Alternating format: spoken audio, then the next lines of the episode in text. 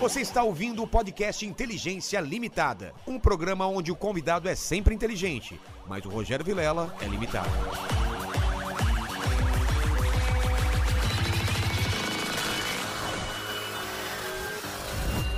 Estamos de volta aqui com Inteligência Limitada, o programa onde a limitação da inteligência acontece somente por parte do anfitrião que vos fala, porque eu sempre trago convidados mais inteligentes do que eu e hoje não é diferente. Estou aqui com o Felipe Alves, o cara que, cara, eu sou apaixonado pelo seu canal, assisto tudo quase. Eu acho que eu já assisti tudo lá e, e a gente vai falar sobre isso, mas antes, eu sou um cara interesseiro, eu quero meu presente inútil.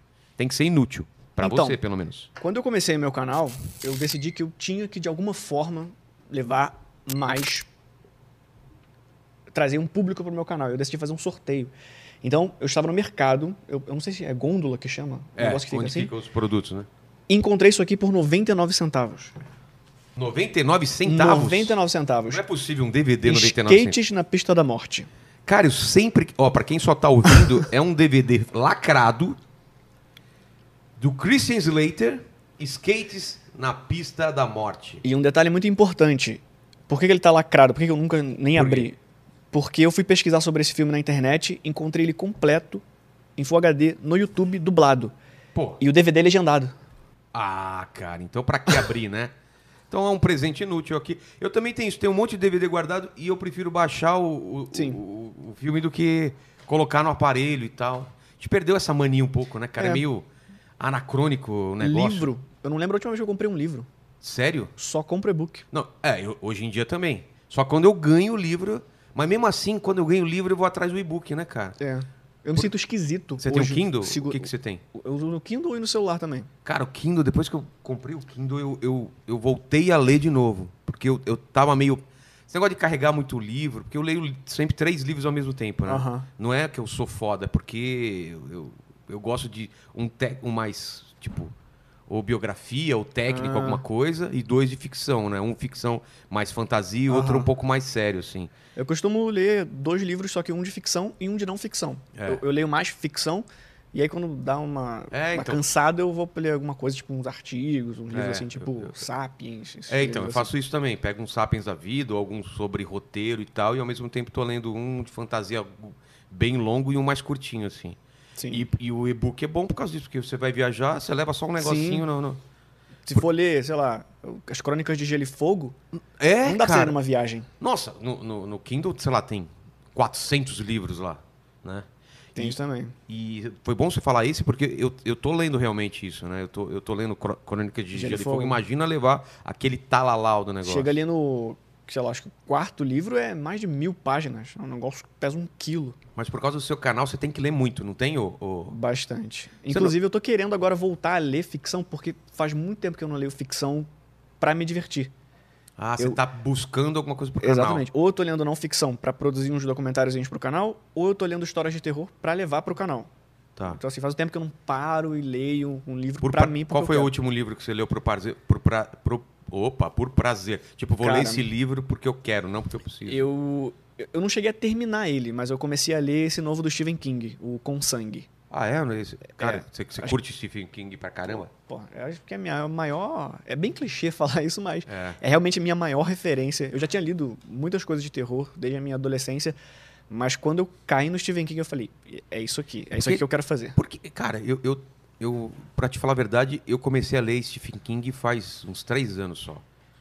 É, e quando comecei a ler, eu falei, cara, por, por que tão bom? Você já parou pra pensar? Então, Porque é, é- é a descrição dos personagens, o que, que é. Porque é muito bom, cara. sabe que eu já me fiz essa pergunta e não consegui encontrar uma resposta, mas o que me fez faz- me perguntar isso foi eu li um livro dele que era o.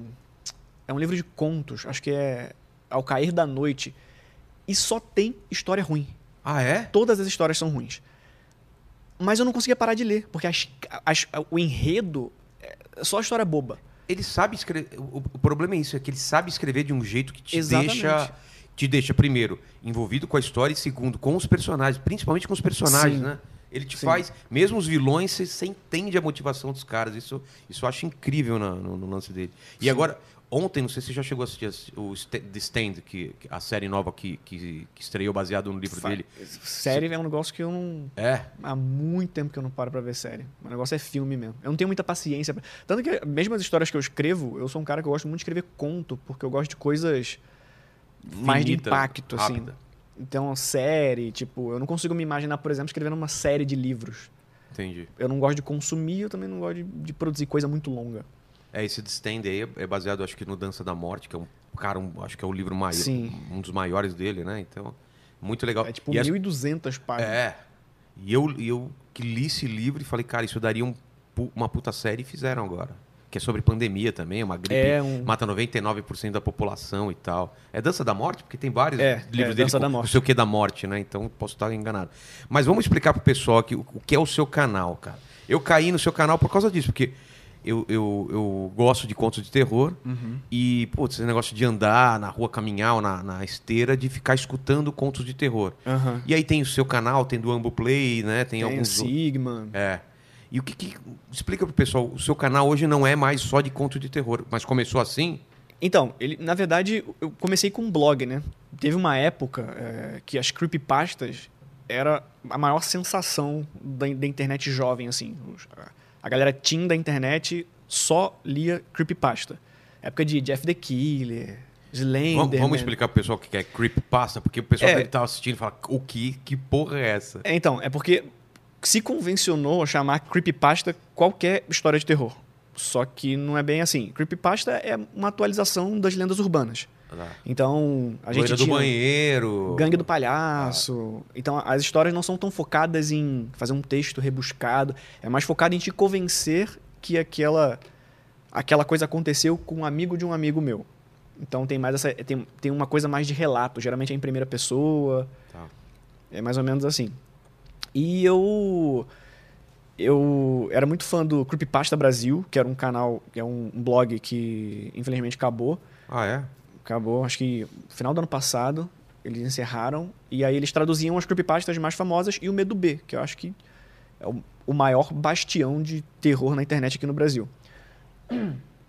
E aí eu, eu mandava história pra eles, eu escrevia histórias e sempre publi- publicavam no Creepypasta Brasil, no Medo B. Aí eu falei, pô, acho que eu vou criar um, um blog pra mim pra poder postar as histórias que eu quero. E aí o canal, ele veio meio que como assim, era só para eu postar vídeos para ilustrar alguma coisa que eu queria falar. Alguma matéria que eu fazia, algum conto. E aí, com o tempo, o blog foi. O blogspot foi morrendo. Aí eu migrei totalmente pro YouTube e aí passei, passei a levar as histórias de terror para lá em, narrada. E no começo você não mostrava seu rosto, né? Porque agora você tá mostrando, mas era só É, a narração e Só umas narração imagens. E uma imagem ilustrativa. É. E você já começou com equipamento bom, assim, tipo microfone e tal? Como que você fazia? Cara. Porque, porque hoje em dia tá bom a qualidade e tal, mas eu não sei no começo como que era. Exatamente. Eu comecei a usar equipamento profissional, sei lá, tipo, metade do ano passado. Ah, é? eu Mas comecei era a... boa, né? A, a qualidade. Você tratava muito? O que que era? Então, eu usava um tablet velho, que com metade da tela funcionando, Caramba. e aí eu tinha que encostar o microfone bem na boca, assim, pra conseguir captar direito. E eu só conseguia gravar de madrugada, num computador sem placa de vídeo, sem placa de som direito, De madrugada por causa do. por Porque causa não tem barulho, barulho. é. Era. Assim, eu, eu- Nas favelas do Rio de Janeiro, você ou é tiro de manhã ou moto dando estalo. Tá, tá, tá. Então, assim, eu tinha que escolher um intervalo ali onde parava o tiro, começava os fogos, ali no- nesse meio tempo ali, Caramba. Eu encontrava pra conseguir gravar 10 minutinhos. Tinha, tinha, tinha vídeo que, sei lá, 10 minutos. Eu tinha que gravar 2 minutos por dia. Tá zoando. Que era o tempo que eu conseguia. É tanto silêncio. barulho assim. né? Você mora onde lá no Rio? É. Não que eu conheça muito lá, mas... É, então, hoje eu não, eu não moro mais, mas eu- nessa época eu morava Ah, é? no, no Borel, Tá. entendeu? E agora você tá morando onde? Tô morando. Como é que é o nome daquele lugar lá? Engenho da Rainha. Tá. E é mais tranquilo lá. É, bem mais tranquilo. Então, mas aí você começou com creepypasta Isso. no canal, já de cara. É. Eu só fazia isso. Mas isso de cara já, já fez um sucessinho, a galera começou a... Então, Tá com quantos anos o canal? ah, acho que foi em 2012 que eu comecei. É que na verdade eu comecei em 2012 junto com o blog pra poder fazer isso, mas eu acho que eu comecei a produzir de verdade pro pro, pro YouTube, assim, o formato direto pro YouTube, acho que para 2014, 2015, mais ou menos. Tá. E aí, qual foi a primeira eh, creepypasta que fez sucesso? Você lembra? Cara, a primeira que fez sucesso.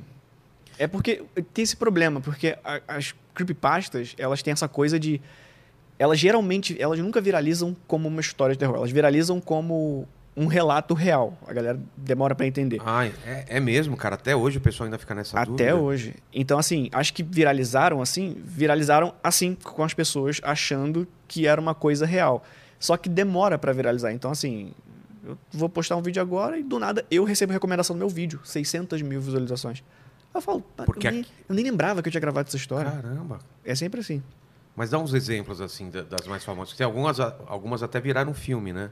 E, sim, tem uma que virou, vai virar uma série agora da Amazon, que é o jogo da esquerda e direita.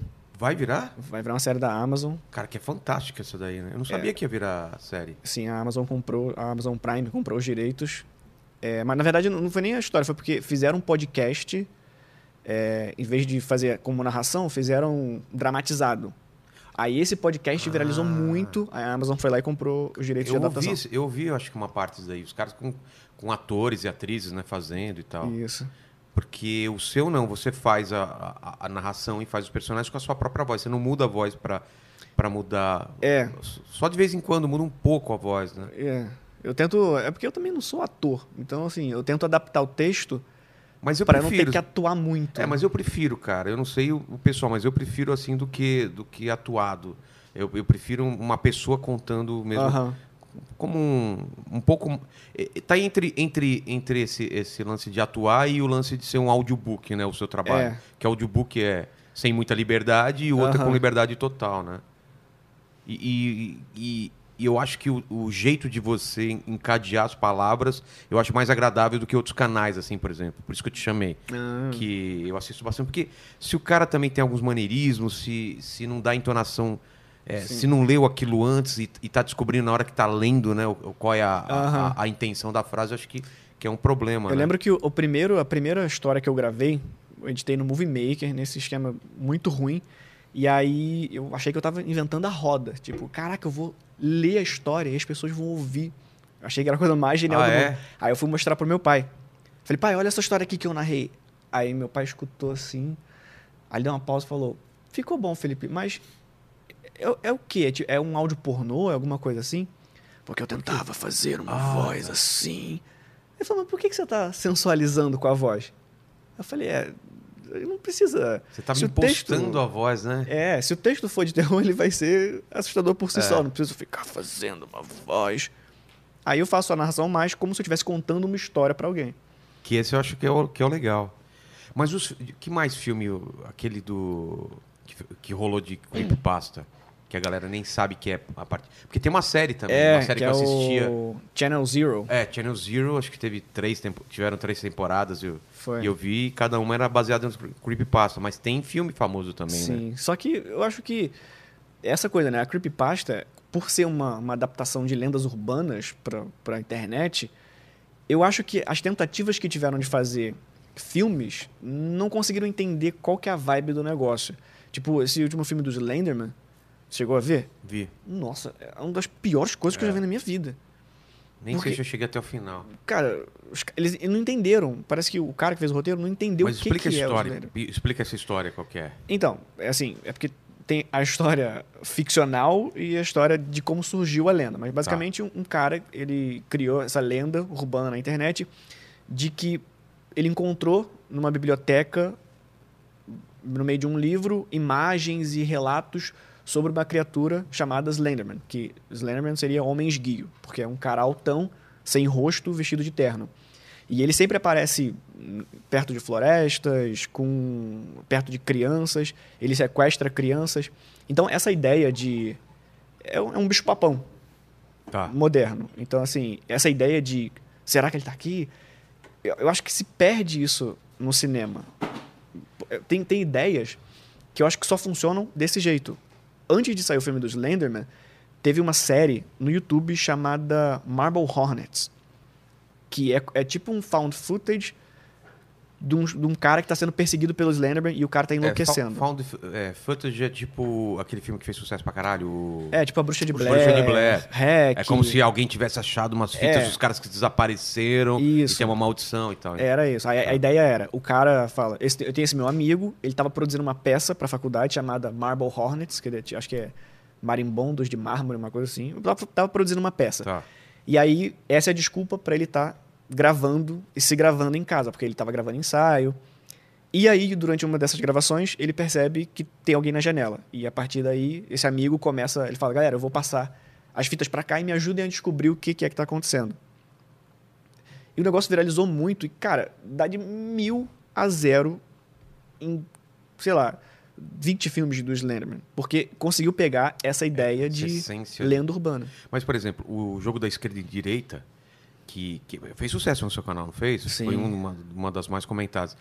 Ele, a narrativa dele é engraçada, porque tem um cara que, É. que era amigo de uma mina que sumiu, né? E, tá- e- e- eu não sei se ela deixa alguma coisa pedindo socorro. Ela manda Dá um e-mail. É. É, um, é, um- é- é mais ou menos essa ideia também de, de. Gente, aconteceu essa coisa estranha comigo. Me ajudem a descobrir o que está acontecendo. Ele recebe um e-mail de uma menina com quem ele acho que trabalhou, agora não vou lembrar mais. Eu também ele não estudou alguma coisa assim, mas ele conhece a menina com quem ele não que conseguiu. estudava jornalismo, eu é, acho. É. e ela queria. É, foi, foi isso mesmo. Elas, eles estudaram juntos É.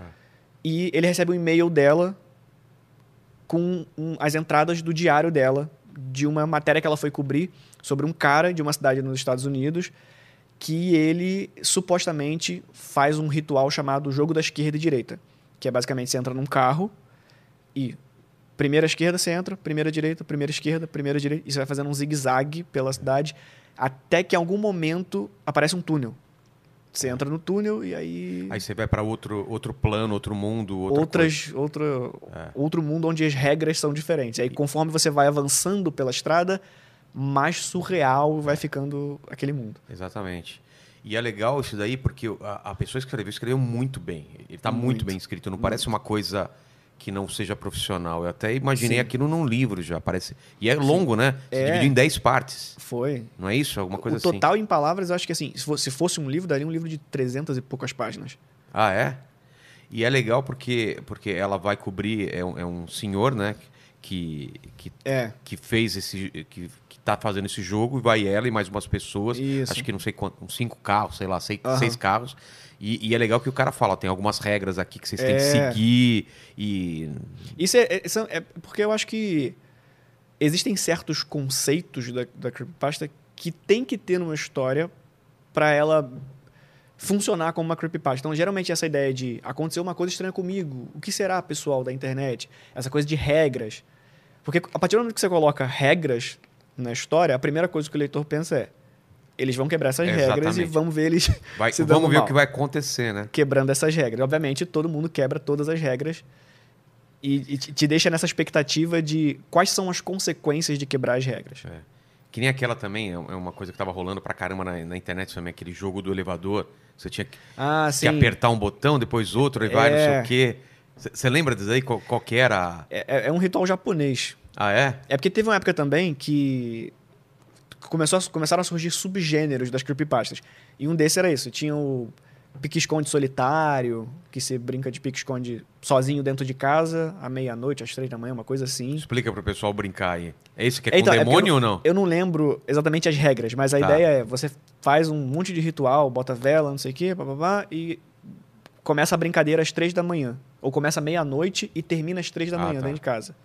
E aí você tá brincando de pique-esconde com uma entidade dentro da sua casa. E aí você tem que se esconder dela dentro de casa, entendeu? Que coisa maravilhosa. A coisa que eu acho mais maravilhosa nessa história de ritual é porque não, não, não tem benefício. É! Não é tipo assim, não, faz isso, e aí se você sobreviver, Vai ganhar muito você dinheiro. vai ganhar dinheiro. Não, é só se você sobreviver, é legal.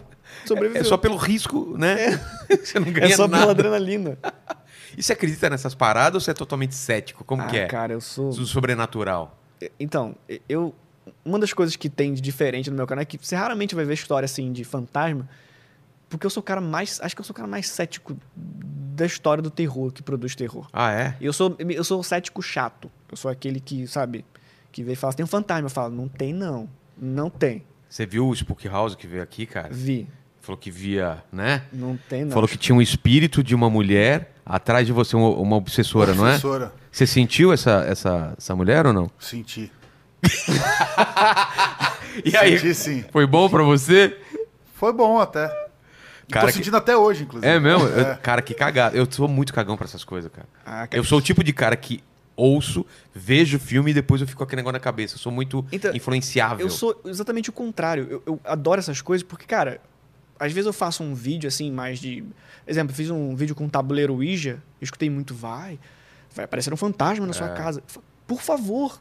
Você, Cara, você quer realmente que seja Cara, provado. Eu vou entrar pra história se eu conseguir provar que existem fantasmas. Que até agora ninguém provou nada. É. Se eu conseguir registrar, aí eu vou poder falar, ok, legal. Existem fantasmas. Então, assim, Você fez o ritual de verdade? Ca- Ou não? Então, essa foi a única vez que o cético dentro de mim deu uma, uma morridinha. Sério? Porque eu que- não tenho. Cara, eu não tenho. Eu não tenho coragem de fazer essas O que, que coisas. aconteceu? Você Te- tem o tabuleiro? Tenho. Então, teve uma época que tava bombando muito esse negócio de tabuleiro Ouija. E a galera me pedia muito pra fazer. Só que, como eu falei, eu sou o cético chato. Tá. Eu falei, galera, você quer que eu faça igual todo mundo? Vocês querem que eu finja que tem Ah. um negócio? Eu não vou fazer isso. Aí eu comprei um tabuleiro Ouija, combinei com a minha namorada. Falei, vamos fazer. E eu escrevi um roteiro, meio de comédia, assim, porque eu queria fazer uma sátira Tá. do negócio. Aí a gente combinou, mais ou menos, ó, eu vou fazer, eu vou fazer essa pergunta tal, você faz pergunta tal. Aí a gente move o o ponteiro pra lá e tal. Aí montamos tudo. Fechamos a casa, esperamos da meia-noite. Aí vai lá, vamos começar a gravar, vamos. Aí acendi a vela. Na hora que eu comecei a gravar, a porta ba- tudo fechado, janela fechada, não tinha vento, a porta bateu sozinha. Brau. Tá vendo? Ô, Ale. O quê? O que, o quê? A, a luz tava piscando. Acabou a energia duas vezes aqui durante a gravação do Spook. E É. Ah, e, e- e é, é- Tá, pode ser coincidência. Mas quanto. É o programa. Olha lá, ó, 44 e nunca acabou a luz, só a do Spook. Me explica isso. isso é verdade. Então continua. Será que ele não meteu a tesoura num fio, não? É, só se tivesse alguém. Mas a, a- a porta bateu do nada. Bateu do nada. Eita porra. Aí eu falei, pô, engraçado. É. Obviamente eu ri no vídeo, né? Foi Claro. Nada. E minha namorada já ficou meio travada aqui. tá bom, vamos começar. A vela apagou, a vela que tava na mesa. Sem vento nenhum, com a casa inteira fechada. Aí eu falei, hum, isso aqui tá esquisito, hein? Aí falei, vamos, vamos começar a fazer e tal. Ah, fazendo as piadinhas. Aí tinha uma hora que ela precisava dar uma deixa pra eu fazer uma piada. Tá. E ela não tava dando a deixa pra eu fazer a piada. E eu tô olhando pra ela assim e falando, vai dar a deixa pra, É. eu, pra eu responder. E ela começou a olhar muito fixo num canto da sala, assim. Eu falei, o que que foi, cara? O que que foi? E ela não conseguia responder. O que que foi? O que que foi? Aí ela falou, cara, tem um cara ali no sofá. Eu Era a assim e sua falei, casa? Era. Eu saía da casa eu na olhei hora. E não tinha nada. Aí ela começou a mexer com a mão, assim, e ela não conseguia dobrar os dedos. Caramba. Ela queria, tipo, mexer o- a peça, mas ela não conseguia porque os dedos não dobravam. Aí, obviamente, minha resposta foi: eu comecei a rachar o bico, que eu achei muito engraçado. Falei, ela tá sendo muito influenciada, tá realmente acreditando nisso aqui. Aí, eu falei, cara, você quer parar e tal? Quando eu olho pra ela, a lágrima descendo aqui, chorando igual uma criança. Aí eu falei, hum, isso aqui tá esquisito. Eu nunca vi ela chorar assim. É. Aí, tá bom, beleza, vamos parar. E aí depois ela falou, cara, eu realmente vi um cara de sobretudo com um chapéu no canto, sentado no sofá, olhando pra gente. Caramba. Porque Mas aí- o cético, o cético em mim morreu só um pouquinho assim. Depois Então, eu pensei, ah, Mas tudo bem, isso pode ser poder de sugestão. É. Mas a, a vela e a porta já te deixa mais encanado, não é? exatamente. Porque a primeira coisa que aconteceu quando a porta bateu, eu falei, mas por que, que essa porta bateu? Aí eu fui olhar a janela, e tava É. todas as janelas fechadas por causa do áudio. Aí sabe aquele momento que eu, eu falo, mas não, o que, que causou essa porta bater? A primeira coisa que passou na minha cabeça, com certeza, não foi fantasma. Uma coincidência. Aí eu comecei a absurda. eliminar as coisas que poderiam ser. E aí, quando você vai eliminando, você vai cada vez chegando mais perto do fantasma. É. Aí eu falei, hum, isso aqui tá esquisito, hein? Mas até o momento, todas as manifestações sobrenaturais que aconteceram comigo, eu sempre deixo aviso. Fantasma, se quer aparecer pra mim, aparece. Oi, Felipe, sou um fantasma. Não vem bater porta, desligar a luz. porque é, tudo- é muito vago, né? Por que, que ele não pode simplesmente se apresentar e falar, ó, É. aquele cara lá de terno era eu que tava lá. Exatamente. Agora imagina você viver essa vida inteira, morrer É. e aí ficar batendo porta. Pá, pá. É por isso que, que fantasma gosta de casa grande, cara. Nunca vai aparecer num- numa kitnet, não tem É. muito o que zoar lá. O cara tá na sala, que é o quarto dele, que é tudo, e tá o É. fantasma lá. Não tem quadro, não tem escada Nossa. arrastar corrente. Entendeu? Não tem kitnet mal assombrada. Mas eu gosto dessa ideia de dos estereótipos de terror, porque eu acho muito legal quando quebra esses estereótipos. Eu adoraria ler ou ver um filme onde é isso. É- não é uma casa assombrada, assombrada é um kitnet assombrado. É. Acho que faltam histórias Tem, de que- tem terror. que escrever assim. isso, cara. É, na praia, por exemplo, né? É. É. é por isso que aquele filme. Tem um filme que é, que é Não sei se é terror ou mais suspense, que é meio assim, é de dia e, é- cara, é um terror absurdo. Que passa. É o Midsommar. Não, não, não. Aquele que, que a pessoa transa com outra e passa um negócio. Ah, o It Follows. É, cara, cara, isso daí Esse fiquei é desesperado. Isso porque você começa a entrar na pira da regra da- do negócio. De- você lembra pra explicar como que é a regrinha do negócio? Então, é que meio que o o fantasma espírito maligno, né? é, é como se fosse uma DST. É. E aí você transa com a pessoa Passa- passa pra ela. E aí você começa a ser perseguido por uma pessoa. Só que é uma pessoa normal, não é um É. monstro. Então pode ser qualquer pessoa. A pessoa vai Exatamente. caminhando na sua direção e pode ser qualquer pessoa. E, se Pra ela te matar. e ela te estraçalha. É. Assim, a primeira vítima é só pra dizer assim, ó, é isso que acontece se a entidade chegar. É, Ela tá toda Braço pra um lado, é. perna pro outro. E se a pessoa for pega, a maldição volta pra última que passou. É. Então a ideia é sempre passar pra frente. Só que você nunca tá totalmente É, então, livre, né? Tem um canal no YouTube gringo, eu não sei, eu não lembro o nome agora, mas ele faz vídeos É. assim, ensinando a você vencer os monstros dos filmes de terror. Já vi, já vi. Isso é muito bom, e cara. nesse filme aí, a resposta que ele dá é: não tem como. Não tem como. Só se você for muito, pra muito longe. É. Mas mesmo assim, uma hora chega. Porque andam muito devagar, né? É, tem isso. Essas pessoas que vão atrás de você. Mas mesmo assim, cara.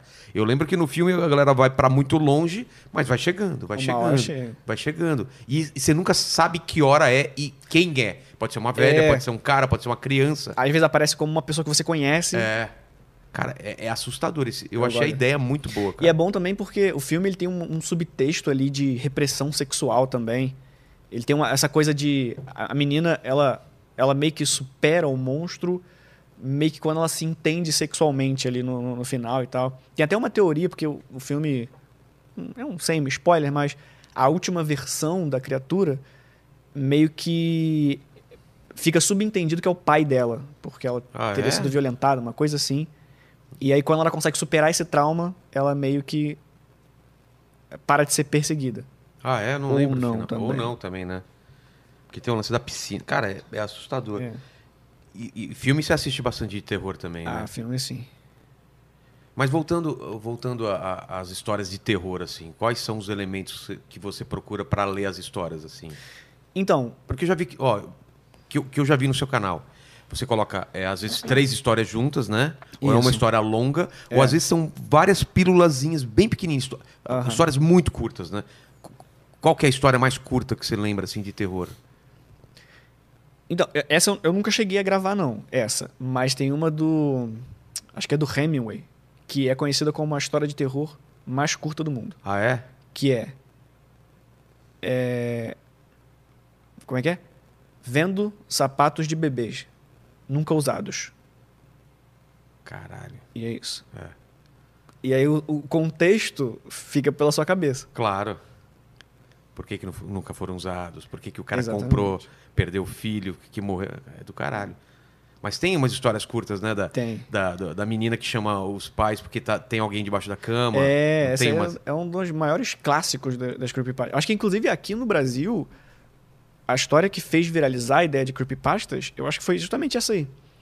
Que a menina... é? porque a versão original, ela acontece numa escada, só que aqui no Brasil não, Não, não é comum casa com escada. É. Então aí mudaram para debaixo da cama, que a menina... O, o pai vai botar a menina na cama, ou a mãe, e aí a- ela escuta uma voz vindo... Ela fala assim, papai, tem alguma, tem alguma coisa embaixo da minha cama. E aí ele olha embaixo da cama e tá a filha embaixo da cama. Cara, é assustador, né? E ela fala alguma coisa, tem algu- alguma coisa em cima É, da minha então, cama, né? É tipo. E cria um impasse ali, porque É. fala, qual que eu confio, sabe? É. Eu gosto de histórias assim que elas terminam, mas elas não terminam de verdade. Ela, ela tem que terminar dentro da sua cabeça. É, eu também gosto disso. Eu gosto. Que você. O, o- é diferente da, da, da esquerda e direita, né? Que é, é engraçado quando, É. você- quando eu enco- en- encontrei essa história, quase não, não ouvi porque achava que era coisa de política, né? Não é? Ouvi muito isso. Ah, mas vai lá, vai começar agora Ah. com esquerda e direita, né? E, e te, e te cobra um posicionamento lá alguma, algumas vezes de. de- Cara, eu, eu às vezes faço uns vídeos que não são necessariamente de política, mas eu faço uns documentáriozinhos sobre assuntos que acabam passando por política ali. E não me cobram posicionamento, mas me cobram o não posicionamento. Ah, tá. Então, assim, se eu quero falar que eu não concordo com uma coisa, Felipe. E aí você vai assim, Felipe, Não se mete vamos coisas. falar de política. Deixa, deixa comigo. É. Eu entendo, eu entendo. Disse o Julinho Play de seis anos, usando a conta da mãe, sabe? Mas esses vídeos que você faz que não são de creepypasta também são muito legais.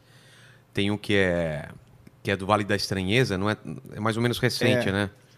O É que, que é o. Vale da Estranheza pro pessoal? Ent- Isso aí, Entender. inclusive, eu, eu, eu comentei sobre isso em um outro vídeo.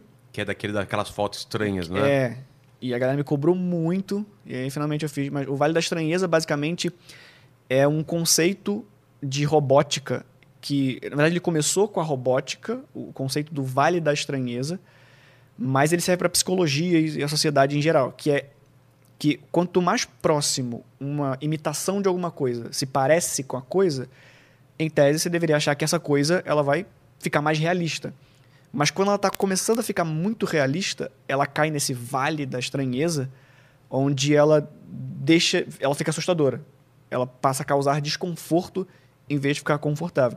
E aí no vídeo eu, eu entro em alguns pormenores de por biologicamente por que a gente sente essa estranheza e sociologicamente também. Por que que a em- nós enquanto sociedade não lidamos bem com rostos esquisitos, tipo aquele fofão ali, ó. É assustador. Ele, ele é um é um rosto meio humano, meio É, com umas Deformar, bochechas que é. não tem sentido.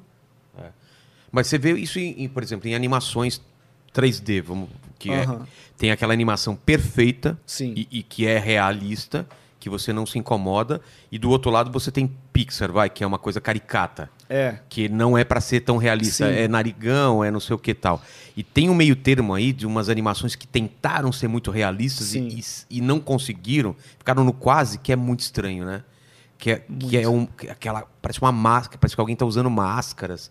Realmente Horrível. in- incomodava aquele, o Expresso Polar, né? Nossa, Não é você lembra disso daí, desse desenho? bizarríssimo. Era bizarro, bizarríssimo. porque era o Tom Hanks até que dublava e tal, e, e você via que era baseado em pessoas, usaram pessoas como modelo, mas ficava num. Essa série nova da Netflix, uh, Love, Death and Robots, Sei. tem um- uns episódios ali que são realistas de verdade, mas ainda assim causam um incômodo muito estranho, porque ficou muito realista. E, a- e os movimentos, por mais que sejam realistas, É, você saca Cê que não sabe- é. Você tá quase acreditando que é uma pessoa, mas é, é- é o que eu explico no vídeo. É uma pessoa, deixa de ser um robô ou uma animação tentando ser uma pessoa e começa a ser uma pessoa se comportando errado. Ah, tá. Sacou? E aí, esse, o seu cérebro não tá mais esperando ver uma animação. Ele- agora ele já tá passando a esperar uma pessoa. É. E é uma pessoa que tá agindo esquisito. Porque não é que nem a gente que anda de um jeito. Sim. Ele, ele não é totalmente certinho e tal. E se Aham. animação. E a animação, o cara tem que quebrar essa, Sim. essa coisa toda certa e deixar as, as falhas que a gente comete, né? É, uma das coisas, inclusive, que eu não consegui colocar no vídeo porque senão vai ficar muito grande, mas é, um dos maiores problemas do Vale da Estranheza são os olhos. Ah, é? Porque o olho, ele não é fixo. Ele tá sempre dando movimentinho. É. Eu tô E olhando aí- pra você na conversa, mas É. eu não tô aqui. Ele fica fazendo É. vários movimentinhos. E aí um, Caramba, uma empresa ligada com a Disney tá produzindo olhos para os animatrônicos dos parques da Disney. Caramba. E é um negócio assustador, porque o olho, ele faz esses micromovimentinhos igualzinho um ser humano. Aí já cai muito no Vale da Estranheza, porque eu prefiro o olho fixo, robô fazendo assim, do que um É. negócio muito realista. Porque a gente vai morrer pelos robôs, isso é certeza, né? A gente Com vai certeza ser. absoluta. Não tem a menor dúvida, né? Até tem um vídeo maravilhoso, cara, que eu tentei explicar. Eu participei de um outro pod- podcast do Petri e eu tentei explicar aquele lance do basil- basilisco. Basilisco de Roku. É. Eu não, não expliquei direito. Se você pudesse colocar. Era uma teoria, uma, uma teoria da conspiração. Como você chama isso? É, É é um, um, um exercício mental? É, é um exercício mental sobre o futuro com inteligências artificiais.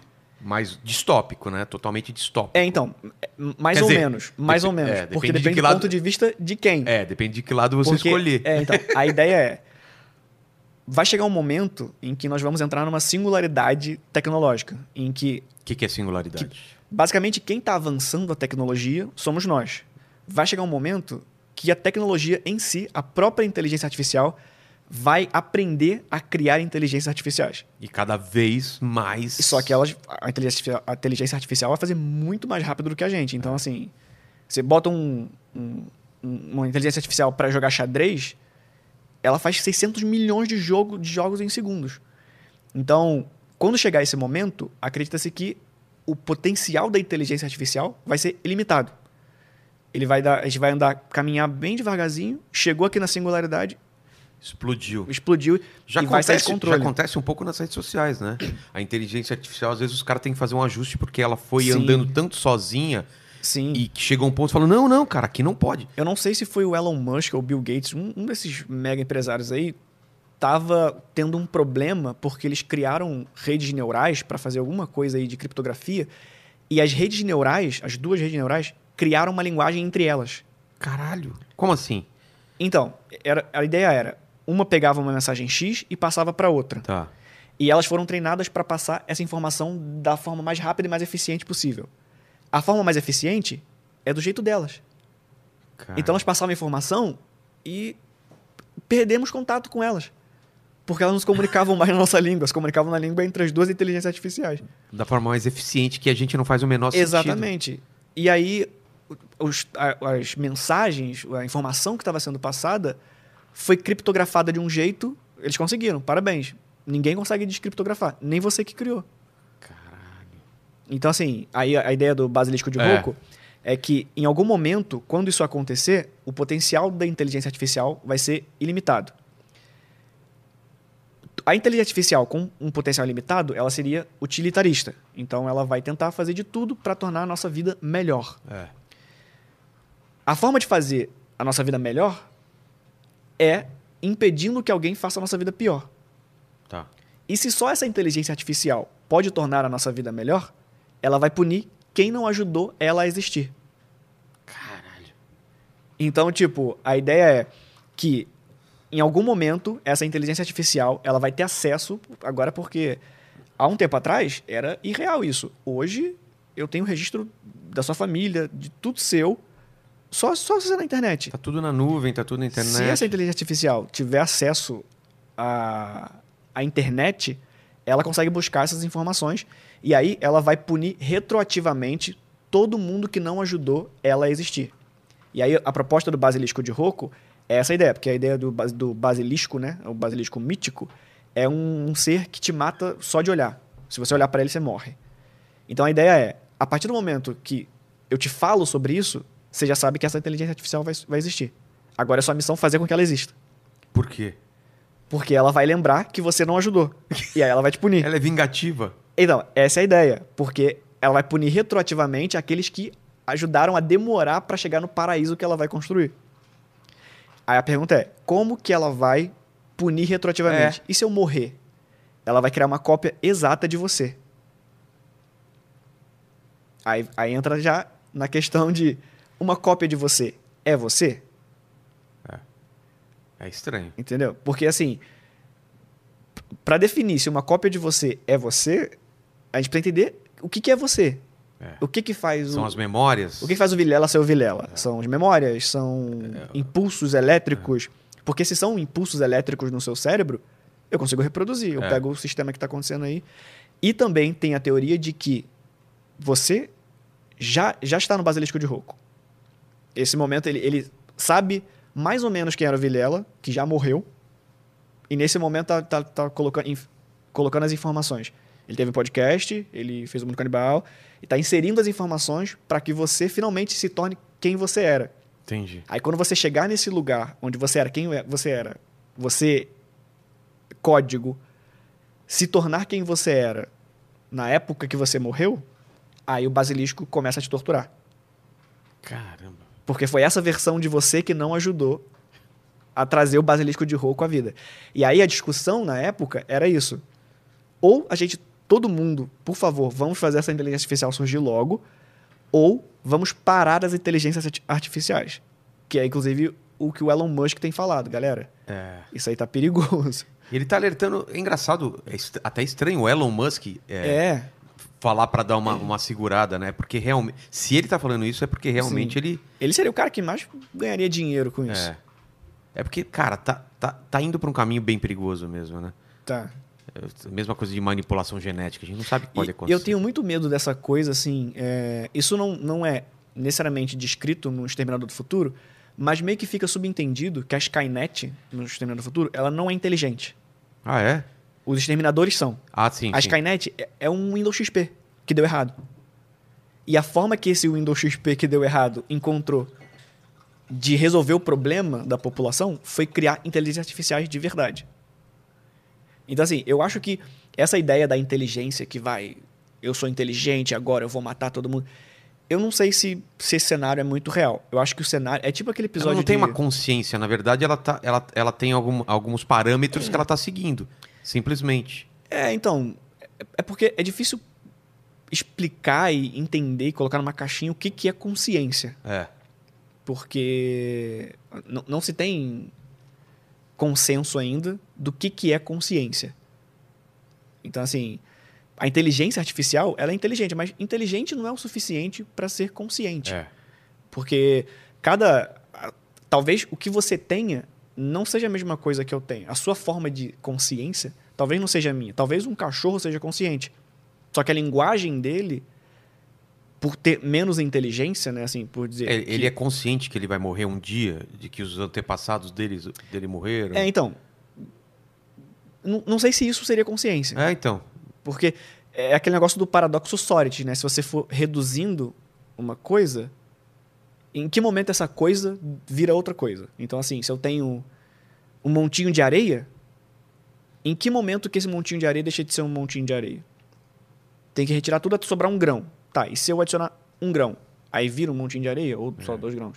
Então, assim, qualquer definição que você tiver de consciência, dá pra você ir tirando e falar assim, em que momento deixou de ser consciente? É o quê? Memória? Tá, e o cara que bateu a cabeça e perdeu a memória, É. ele não é mais consciente? É, não, é muito complicado. Mesmo, mesmo essa coisa de inteligência artificial hoje em dia, ela não é nem não é inteligente, né? Ela, ela tá, tá, tá, Então, é porque a tá inteligência... rodando o programa e, tá, e- e alguém colocou parâmetro e ela tá cruzando Então, informações. A definição de inteligência eu acho que é mais fácil do que de consciência. É. Porque inteligência é aprender. É, Um, sei lá, um deepfake, um, um algoritmo de fazer deepfake, ele tá aprendendo. ele tá aprendendo constantemente. Mas ele não sabe que tá aprendendo. É. Ele não sabe que aquilo é um cachorro, né? Ele só pegou um monte de foto de cachorro, É. aprendeu que era cachorro, que não era, e por tentativa e e erro, Isso. aprendeu. Mas qualquer hora que tiver alguma coisa que a gente definiria rápido que não é um cachorro, pode, ele pode ter um problema. Sim. E aí você tem que ajudar. Inclusive, isso aí eu acho que tem a ver com o teste de Turing. É. que é um teste para você identificar se uma inteligência artificial chegou em um estado de consciência. Que basicamente Que- que- a, a ponto de enganar um ser humano. é. Só que qual que é o critério para isso? É que uma inteligência artificial ela pode reconhecer que isso é um copo. É. Mas será que ela sabe o que é um copo? Porque a referência que ela tem é visual. O que é um copo? Você vai falar, é um vidro azul. Não, um copo é um recipiente no qual se coloca líquidos. Essa informação, uma inteligência artificial não consegue entender. Porque o copo ele pode ter vários. ele- É vago. Isso aqui talvez ele não reconheça como copo. É. Ele vai entender que uma caneca pode ser um copo, porque preenche esse critério. Uma garrafa. Uma garrafa pode ser, preenche o critério de colocar.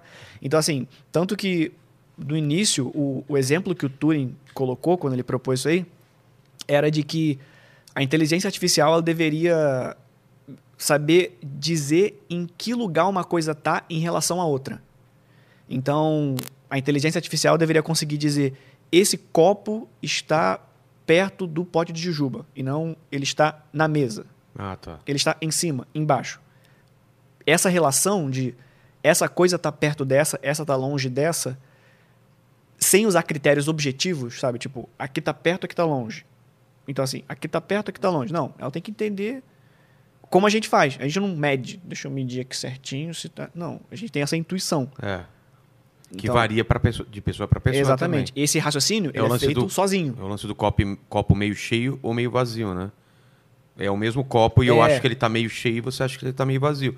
E uma, e uma inteligência artificial, ela vai definir isso como? Então, Depende de quem programou? Ela falaria que a- a- o copo tem tantos ml. Ah, tá. Ela é o Spock. Exatamente. Ou ela receberia estímulos de copos meio cheios e reconheceria como copo meio cheio. Ela vai chamar aquilo daquilo que você chamou primeiro para ela. Ah, tá. Entendeu? Então, eu não sei se esse. Seguindo essa, essa lógica, eu não sei se esse futuro onde a inteligência artificial vira um mestre do mal.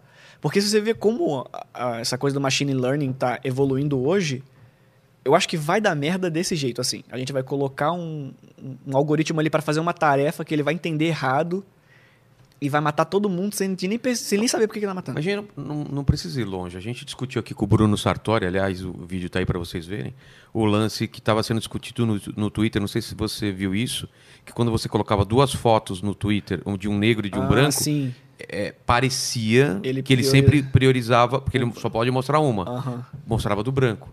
Aí depois ficou a discussão, não, ele mostra quem está sorrindo. E aí não chegaram a uma conclusão, mas É. a inteligência artificial que, que fazia essa, essa, essa Sim. opção, não era você. Você simplesmente colocava duas fotos de, em posições diferentes e tal, e o Twitter mostrava uma só. Isso. Aí você clicava, vinha as duas. E, e, ah, você está falando de matar pessoas, a gente está falando sobre racismo, É. sobre nazismo. Não tem uma história de, de que uma, um, um- criaram um, um- um perfil para ele ir aprendendo e Sim. tweetando e ele virou nazista? Em não? um dia eu já tava pregando supremacia branca. Como que foi isso, então, cara? Porque eles falaram assim, gente, vamos fazer uma inteligência artificial e a gente precisa alimentar uma inteligência artificial para ela aprender. Onde a gente pode botar ela para aprender? Aí alguém muito gênio falou assim: "Que tal o Twitter?" E aí Pior você lugar. aí você tweetava respondendo essa inteligência artificial para ela aprender a se comunicar. Em 12 horas ela era supremacista branca. esse, esse é o twi- Aí é é aquilo o que eu falo. Você você passa a instrução para inteligência artificial. Ela cai na internet, ela fala, peraí, porque a vida real não é igual à internet. É. Dessa versão da internet, uma inteligência artificial ficaria maluca. Falar, mano, eu preciso fazer um genocídio o mais rápido possível. Essa galera é louca. É. Que doido, cara. Isso, isso é assustador mesmo, assustador. É, chama TAI, essa, essa Ah, inteligência ah, é. artificial. Ah, é? TAI, é.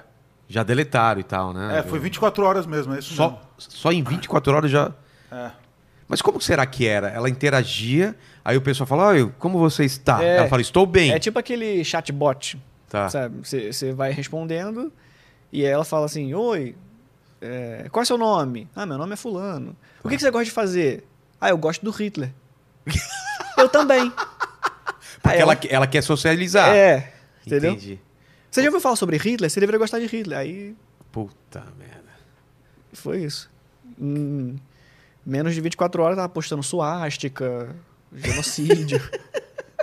Ou seja, é internet normal. Ele, Não, ela tava. É, então. e É. A, a parada mais esquisita é que, com certeza, não foi necessariamente supremacista branco que fez isso. A galera fez pra zoar, porque É. era engraçado fazer uma inteligência artificial do bem ficar muito do mal. Só, só E que esse eles é, o não previram isso, né? esse é o problema. Em algum momento, a gente vai fazer uma piada que vai dar muito errado. A gente vai criar uma inteligência artificial e vai querer achar engraçado. Mata a gente. Tá É. bom, matei. Que é o lance das três leis da, da robótica que o É. Asimov colocava pra tentar controlar o- o- os robôs. E era maravilhoso que o próprio Asimov sabia que não ia dar certo isso aí, porque as histórias dele Eram tentando burlar. são sobre é. burlar essas, É, essas de, regras. de robôs que ficam presos num loop É. porque num, num paradoxo de faço isso, faço Sim. aquilo e tal. Tanto que ele criou depois uma, uma lei zero, né? É, Pra tentar corrigir isso, né? Que seria uma ao- lei superior às outras. É. Aquele episódio de Black Mirror, do que é o episódio mais odiado que tem, Qual? que é um que é preto e branco, Da, que é da do, maquininha que. dos cachorrinhos. É, dos cachorrinhos. Eu acho que esse é o cenário real. Como que era? Esses cachorros, eles perseguiam as pessoas por quê? Eu não lembro. Então, não explica. Ah, não? É só isso. Fica, dá pra você entender que em algum momento deu errado esses robôs e é um robô igualzinho da Boston Dynamics que é uma empresa que com certeza vai ser a Skynet da vida real. Cara, Esses caras vão matar todo mundo. Os caras que estão criando robô. Mano, que dançam, que pra que, que pulam. você quer um robô que arromba a porta e mata gente? Começou errado. Olha, tipo assim, os vídeos começaram, os primeiros vídeos quando viralizaram, há muito tempo atrás, lá em 2006, era daqueles dos cachorrinhos mesmo. É. E o teste era os caras bicando o cachorro, dando chute. Aí você junta isso com atualmente, ó. Lembra que no passado eu biquei o seu avô? Eu dei uma bicuda nele? Então, agora eu vou te ensinar a como abrir uma maçaneta, pegar um fuzil e dar tiro. É meio como Animatrix. Você assistiu Animatrix? O... O- os- os- as animações Ah, do, Sim. E conta a história pré-Matrix e conta isso, cara, que a galera zoava tanto os robôs, humilhavam Sim. tanto eles, que Aham. uma hora eles chegaram e falaram, não, Cansaram. cansaram, cara. É. Então não humilhe o seu robô, né? Não humilhe o seu. E eu gosto muito dessa ideia. Eu, eu- eu acho que é no Animatrix que explica isso, ou, ou se é no filme. Que eles tentaram fazer várias versões da Matrix. E aí teve É uma versão filme. paraíso, É no filme. e aí deu errado. Teve uma versão É. inferno e deu errado. Porque, porque as máquinas queriam que os, os seres humanos ficassem bem, porque se eles estão bem, Sim. eles vivem mais Eles só e queriam tem mais... encerrar um conflito. É, só queriam encerrar um conflito. Só que não deu certo. Eles criaram um paraíso, tudo perfeito, e, os- e- e- e tinha muita perda de seres humanos porque ninguém queria, ninguém aceitava aquilo. Sim. Aí eles tiveram que colocar vários problemas e, e- sofrimento e tal para o pessoal achar mais real, né? E a acho que a melhor frase do filme é isso que ele, o eu não sei se é o agente Smith que está explicando isso, que fala que É- Essa parte quem explica é o é o, arquiteto. é o arquiteto que mas por que agora? Porque aqui é o ápice da civilização. É. Depois disso aqui foi só ladeira É. abaixo. E eu acho que a gente está chegando nesse momento Esse em ápice, que né? A tecnologia está parando de ser legal e está começando a ficar perigosa. É, a rede social é isso daí, cara. É. Rede social no começo, cara, quando o Orkut apareceu, era muito foda você achar amigo que você não encontrava há anos e anos, você conseguia Muito bom. encontrar e tal. E hoje em dia você quer. Todo mundo que eu converso aqui, a maioria, principalmente comediante, eu vejo os caras tentando se afastar da rede social. Como eu viver, apesar de eu precisar dela para divulgar meus trabalhos, como que eu uso cada vez menos a rede social. Com certeza. A sua relação com rede social é tranquila? Ou você também fica nessa neura de. Então, eu eu tenho medo de um dia chegar nessa ideia aí de ah, eu não vou postar para não ter dor de cabeça. Ah, então eu tento eu, aproveito que não tem um público muito grande para já ir dando uma filtrada, falar assim, é isso, galera, eu vou eu vou fazer piada, eu vou falar, se eu quiser falar do Lula, eu vou falar do Lula. Ah, mas você produz conteúdo de terror. Tá bom, mas aqui eu falo de qualquer coisa que eu quiser. É o seu canal. Se eu quiser falar do Bolsonaro, eu vou falar. Então, assim. É aquela coisa. Acusou o golpe, aí eu vou bater mais. Porque, só pra deixar claro, eu tenho medo dessa coisa de. Não, você tá falando besteira. Claro que eu tô falando besteira, isso aqui é rede social, cara. É. É pra falar besteira mesmo. Não é pra levar a É sério. que as pessoas estão com muitas certezas hoje em dia, né? Eles É. não estão abertos à discussão. Isso que a gente está fazendo agora, de Sim. conversar coisas que a gente às vezes não entende direito ou que, ou que são elucubrações, teorias, eu É. acho fantástico isso, cara. Por exemplo, a- aquele vídeo seu que você, você começa o vídeo falando que um urso polar branco ele, ele é preto. Que, é, que é uma afirmação que a, a princípio é errada e depois você explica Uhum. por quê, né? Até explica para o pessoal essa Então, afirma- É um vídeo, vídeo- sobre, sobre cores. Como a percepção das cores é estranha. E o urso polar, que a gente enxerga como branco, ele por baixo do pelo, ele é preto. Ele é, todo preto. Porque a pele dele evoluiu para segurar o máximo de, de Calor, do sol possível. E aí você pensa, ah, entendi, então ele é preto por baixo, mas o pelo é branco. Não, o pelo também não é branco. O lupus polar parece branco porque ele está num ambiente branco, porque o pelo, o pelo dele é transparente Ah, é? ele, o pelo dele ele é feito num formato para pegar a luz e não deixar ela escapar. Então ele está sempre recebendo. Se você vê um, um urso polar longe de uma fonte direta de luz, ele é um amarelado sujo. Que dá para você perceber que o pelo dele é meio transparente. Então ele, ele, ele é. Tanto que recentemente teve um caso aí de um urso polar que morreu porque alguém pichou ele. Pichou o urso. Caralho. E aí o urso não conseguia mais se esconder e nunca mais conseguiu comer. Puta que ideia idiota, cara. Quem foi o cara que falou assim, eu vou pichar um urso? É. Aí é isso, aí ele se destacava Por no isso que a branco. inteligência artificial vai chegar a um ponto de matar todo mundo, cara. Porque um idiota desse. Você vai passar a diretriz lá pra ele, você vai ter que resolver o problema. Vai- Eu vou ter que cuidar dessa galera que picha urso. O cara saiu da casa dele pra ir pro meio do gelo pra pichar um urso. Mas o lance das cores eu acho muito legal como que a, a gente enxerga as cores. Porque, na verdade, essa camisa preta tá entrando todos os raios solares, todas as É. cores, e ele tá absorvendo e deixando é, sair Exatamente. muita coisa. E o preto é, é absoluto, não, a, gente não, a gente não vê, né? Preto total. É. Não tem isso? O, o preto, é, na verdade, a gente nunca conseguiu encontrar o preto total. É, a ausência de luz não é o preto total. Tem uma tinta que chama Vanta Black, que ela absorve tipo 99,9% da luz. Tanto que se você pinta uma coisa, ela desaparece, ela perde profundidade. Cara, Você pinta isso aqui, isso aqui vira um buraco preto, que você não enxerga nada. que não reflete, não reflete quase nada de luz. É. E a, e a função disso é justamente proteger as coisas da luz. para não Você quer ter algum material muito sensível que não pode receber luz. Você pinta ele de Vanta Black e aí ele não. Ele segura a luz para ele, a tinta, entendeu? Porque é, a- as pessoas não entendem, por exemplo, uma televisão ela tem um sistema de cores que é o RGB, né? É. E, e a, e a impressão numa, numa revista, em, em quadrinhos ou numa, numa, numa Veja da Vida é, é diferente o processo É. de cores, né? É São ciano, cores, subli- é, cores subtrativas e cores aditivas. Isso. Na luz, quanto mais luz, quanto mais cor você coloca, mais claro fica. Isso. E aqui não, na, impressão, quanto mais cor você coloca, mais. Exatamente. Porque como- a folha ela não tem fonte de luz, ela vai receber luz. Eu sei porque como eu pintava, então eu para clarear alguma coisa eu tinha que usar branco ou uma cor mais clara e para escurecer é- é, o processo é totalmente diferente. É, é meio maluco quando você vê cor luz, como você faz a mistura das cores é totalmente diferente. O seu cérebro não Sim. entende direito, né? Quanto mais cor você coloca, mais vai ficando mais claro, mais claro. Isso. Tem até o, acho que é o, o disco de Da Vinci, se eu não me engano, mas é um disco que se você pintar com todas as cores, se você mistura todas as cores, dá preto. Mas se você pintar individualmente cada cor num disco e gerar o disco, o disco aparece branco. Ah, é? Porque é isso, porque é a diferença da, a- da, da mistura de cores subtrativas e aditivas. É.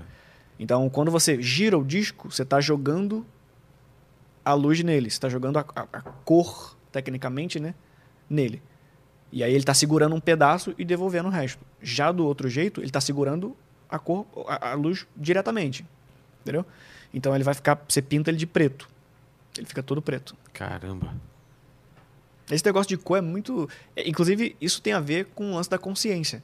E, e- e- e nem to- todo mundo en- enxerga esse azul diferente, É, então, é isso. não é isso? A, a sua experiência de consciência te diz que isso aqui é azul. É. Pra mim também. Mas a gente pode estar chamando o azul. A gente tá vendo coisas diferentes, mas a gente com- aceitou chamar isso aqui de azul.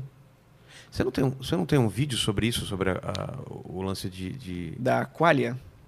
Não sei, é que, por exemplo, o- os índios. é, Ah, sim. não é Que que. era que um- os povos antigos supostamente não, Não- enxergavam a cor azul. É. Mas eles enxergavam exatamente o azul que a, gente enxerga, que a gente enxerga. Só que a forma como a gente chama a cor altera a nossa percepção da cor. Como assim? Então, é um negócio que é, É, é meio maluco. é isso, quase né? impossível de explicar porque eu teria que tipo, entrar no olho da outra pessoa para enxergar com, É. com os olhos dela. Mas, basicamente, se uma pessoa, sei lá, antes de Cristo visse isso aqui, chamaria isso aqui de preto. Porque, Chamaria esse copo azul de preto. porque não tinha uma referência. Porque não tinham referência de azul. Porque o azul ele é uma cor muito rara na natureza. Então você. É, quase não tem fruta azul, né? É, acho que tem blueberry e acabou. E você sabe que o azul, tipo, o animal, os animais que têm azul, na verdade não tem o, pig- o pigmento azul, não existe É. na pele do animal. Por exemplo, a arara. Ah. Arara azul. É. Você enxerga azul. Mas o, o pigmento azul não existe na pena da arara. Não existe pigmento azul ali. Ué, e, como a gente enxerga azul? Ele tem uma microestrutura microscópica que ela, ela dispersa todas as outras cores e ela só reflete a cor azul. Não, mas isso vale pra qualquer cor. O não, vermelho não, não, é a mesma não, mas coisa. é que pigmento é diferente. Nesse caso É? da arara, é. uma estrutura, é, é uma engenharia é, microscópica que ela, ela não tem o pigmento azul ali, mas você enxerga o azul porque todas as outras cores elas são dispersas, né, Isso. por essa Que estrutura. doideira, cara. É, É. quase o lance do, do urso polar. Só que o urso polar faz isso com branco. É. E como ele pega toda a luz, Mas quem quiser pesquisar em casa, dá uma olhada aí. Arara azul não tem pigmento. E tem alguma explicação porque o azul não é, é- ele é raro na, na natureza? Por exemplo, flor azul. Então, é, é porque o azul, ele ele tá muito distante no espectro de, de cores. Aí outra coisa, para quem pinta, as cores azuis são as mais caras. O pigmento é, para extrair. Inclusive, eu tô para fazer um vídeo, que sairá em breve, sobre o LED azul. Que o cara que inventou o LED azul ganhou um prêmio Nobel por isso.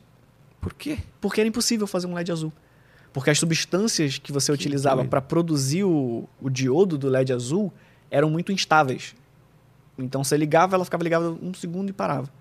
O cara que descobriu a forma de fazer, mexer com a física para fazer o diodo para criar o LED azul foi tipo uma das maiores revoluções da física. Que doideira, cara. Mas Um esse, negócio vi- tão simples. mas esse vídeo que você fala sobre, sobre a cor azul e tal, chega a alguma conclusão porque tem pouco azul na natureza? Então, é é questão de necessidade mesmo. Porque o azul, né? é- Tanto é que tem o infravermelho, abaixo do É. vermelho, e o ultravioleta, que é acima do azul. O azul ele está muito distante no espectro de cor. Então, é comum que você. a- é Porque, na verdade, é complicado dizer que o azul não existe, porque a cor em si não existe. É. O que existe é a nossa percepção. E a gente. O azul, ele tá nas coisas. A gente que não percebe. Então, assim, como o nosso olho ele tem um, um range ali de, de cores que ele consegue Que é observar. até pequeno em relação a alguns animais, né? Exatamente, ele, ele vai enxergar bem mais pra cá. Então deve ter coisas muito mais azuis aqui mesmo que a gente não tá enxergando. Entendi. É, e, e a gente sente isso quando a gente grava, né? Coloca no vídeo, por exemplo. Essa, esse é, você tá vendo aqui. As pessoas que estão assistindo agora estão vendo esse fundo muito mais azul do que você está vendo. Você percebeu isso? Você já assistiu um vídeo de, de Sim. podcast? Não parece muito mais azul esse fundo? Sim. E você vê aqui, ele não tá muito azul. Você tem uma explicação para isso, Ale? É a forma como o sensor interpreta a, a frequência. Sensor da câmera. Exatamente. É por isso que tem que bater o branco no início, né? É. Mas você regula isso na câmera para Sim, como ele sim. vai Sim. vai ou, ou é a luz que o que, que é mais importante você regular na luz ou na câmera como ela vai enxergar isso Pra estu- na câmera. é na câmera É, porque senão o azul ele pode virar roxo ou ciano. Ele vira ou roxo ou ciano. Tá. Então você tem que controlar na câmera para justamente o azul virar na, na faixa de tonalidade azul.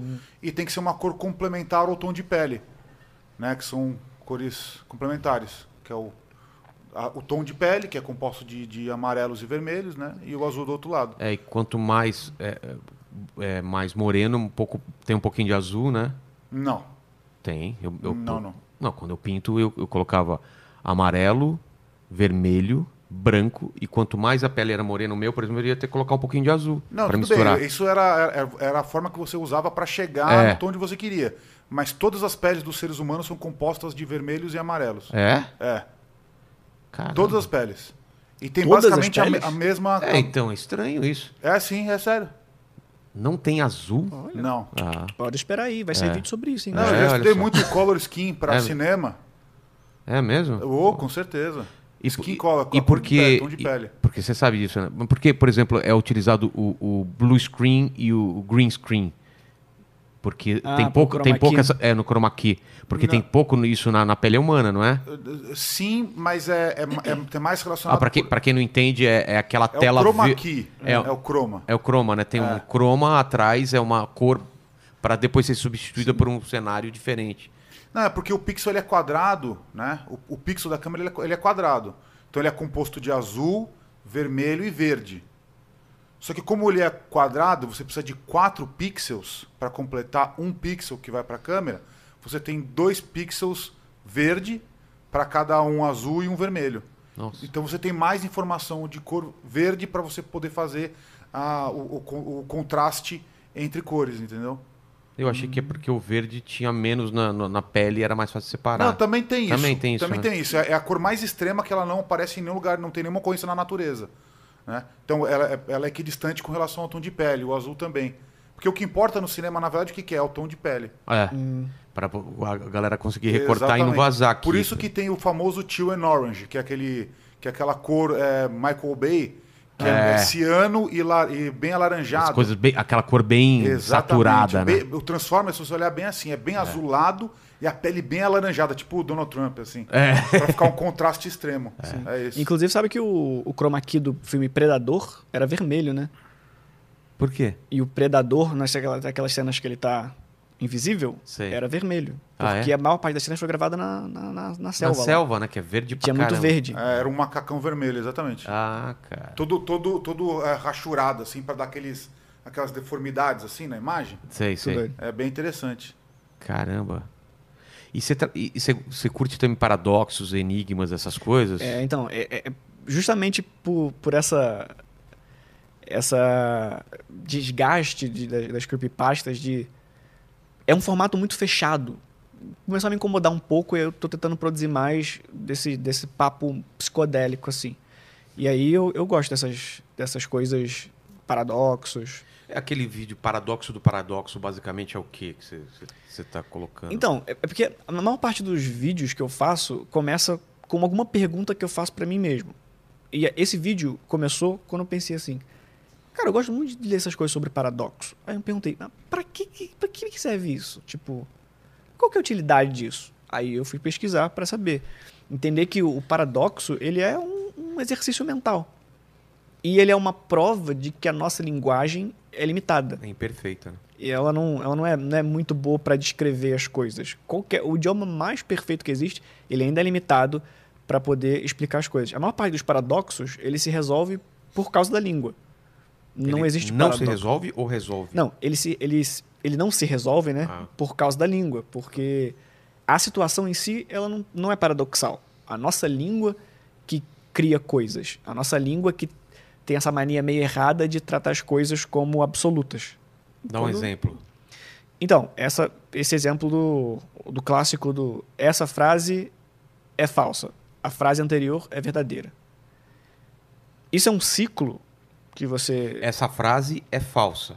Ok. Não, como é que é? Essa, essa frase. A frase abaixo é verdadeira. A frase acima é falsa.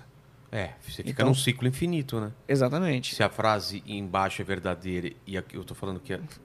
Nossa, é, é, doi- é doideira. Se ela é verdadeira, dizendo que a de baixo tá falando que a de cima é falsa, então a de cima é falsa, logo a de baixo não é verdadeira. E, e não tem como sair desse paradoxo. Não tem como, porque. Justamente por causa da língua. Mas tem paradoxos mais clássicos, né? Tem. Tem. Eu gosto muito do, do, do navio de Teseu. É, a- essa teoria de que até quando. Até, em que, até que momento ele continua ele sendo continua sendo. Ele, ele pega um pouco daquela coisa do paradoxo Sócrates, de. Se você pega um- uma coisa e reduz ela aos pouquinhos, em que momento É. ela deixa de ser aquela coisa original? Mas explica essa. essa... E, da- e aí ele traz isso para identidade, para consciência. Tá. Para que momento você deixa de ser você? Porque uma coisa é você falar de um objeto, o objeto você consegue. Agora, uma coisa que tem identidade. Então, basicamente, é, é o seguinte: é, Teseu foi com os seus guerreiros lá na Grécia, foi na ilha de Creta, se eu não me engano, matou lá o Minotauro, Minotouro, e voltou. Só que o a viagem era muito longa e o barco foi estragando no caminho. Então ele trocou o mastro. Jogou o mastro fora, botou um mastro novo. Ainda é o navio do Teseu? É.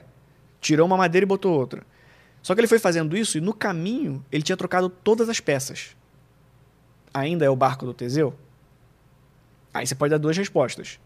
Sim, ainda é o barco do Teseu. É o mesmo barco? Então, é o mesmo barco? Hum. É, vamos supor que é. Ah, tá. Aí, beleza. Atrás veio um outro barco.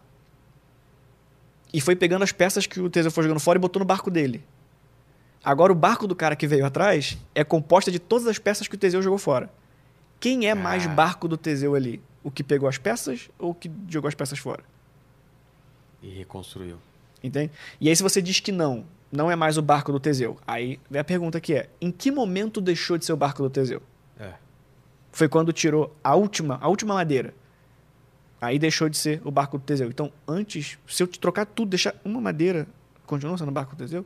Se eu trocar o Rogério Vilela inteiro e deixar só a unha. Botei o corpo de uma mulher só que com uma unha. Ainda ou, é. ou o cérebro. Deixou só o cérebro e tro- É. trocou tudo. O... Cara, é. E não tem resposta pra isso, é só um exercício mental. É, É. isso. Mas isso aí é interessante para pensar ou conjecturar a questão do teletransporte. Sim. Sim. Eu já parei pra pensar nisso. É isso. Porque a- a- na teoria o teletransporte te destrói aqui e te reconstrói molécula por molécula lá. Mas é, o- é a mesma pessoa? Não, ele tem que descer.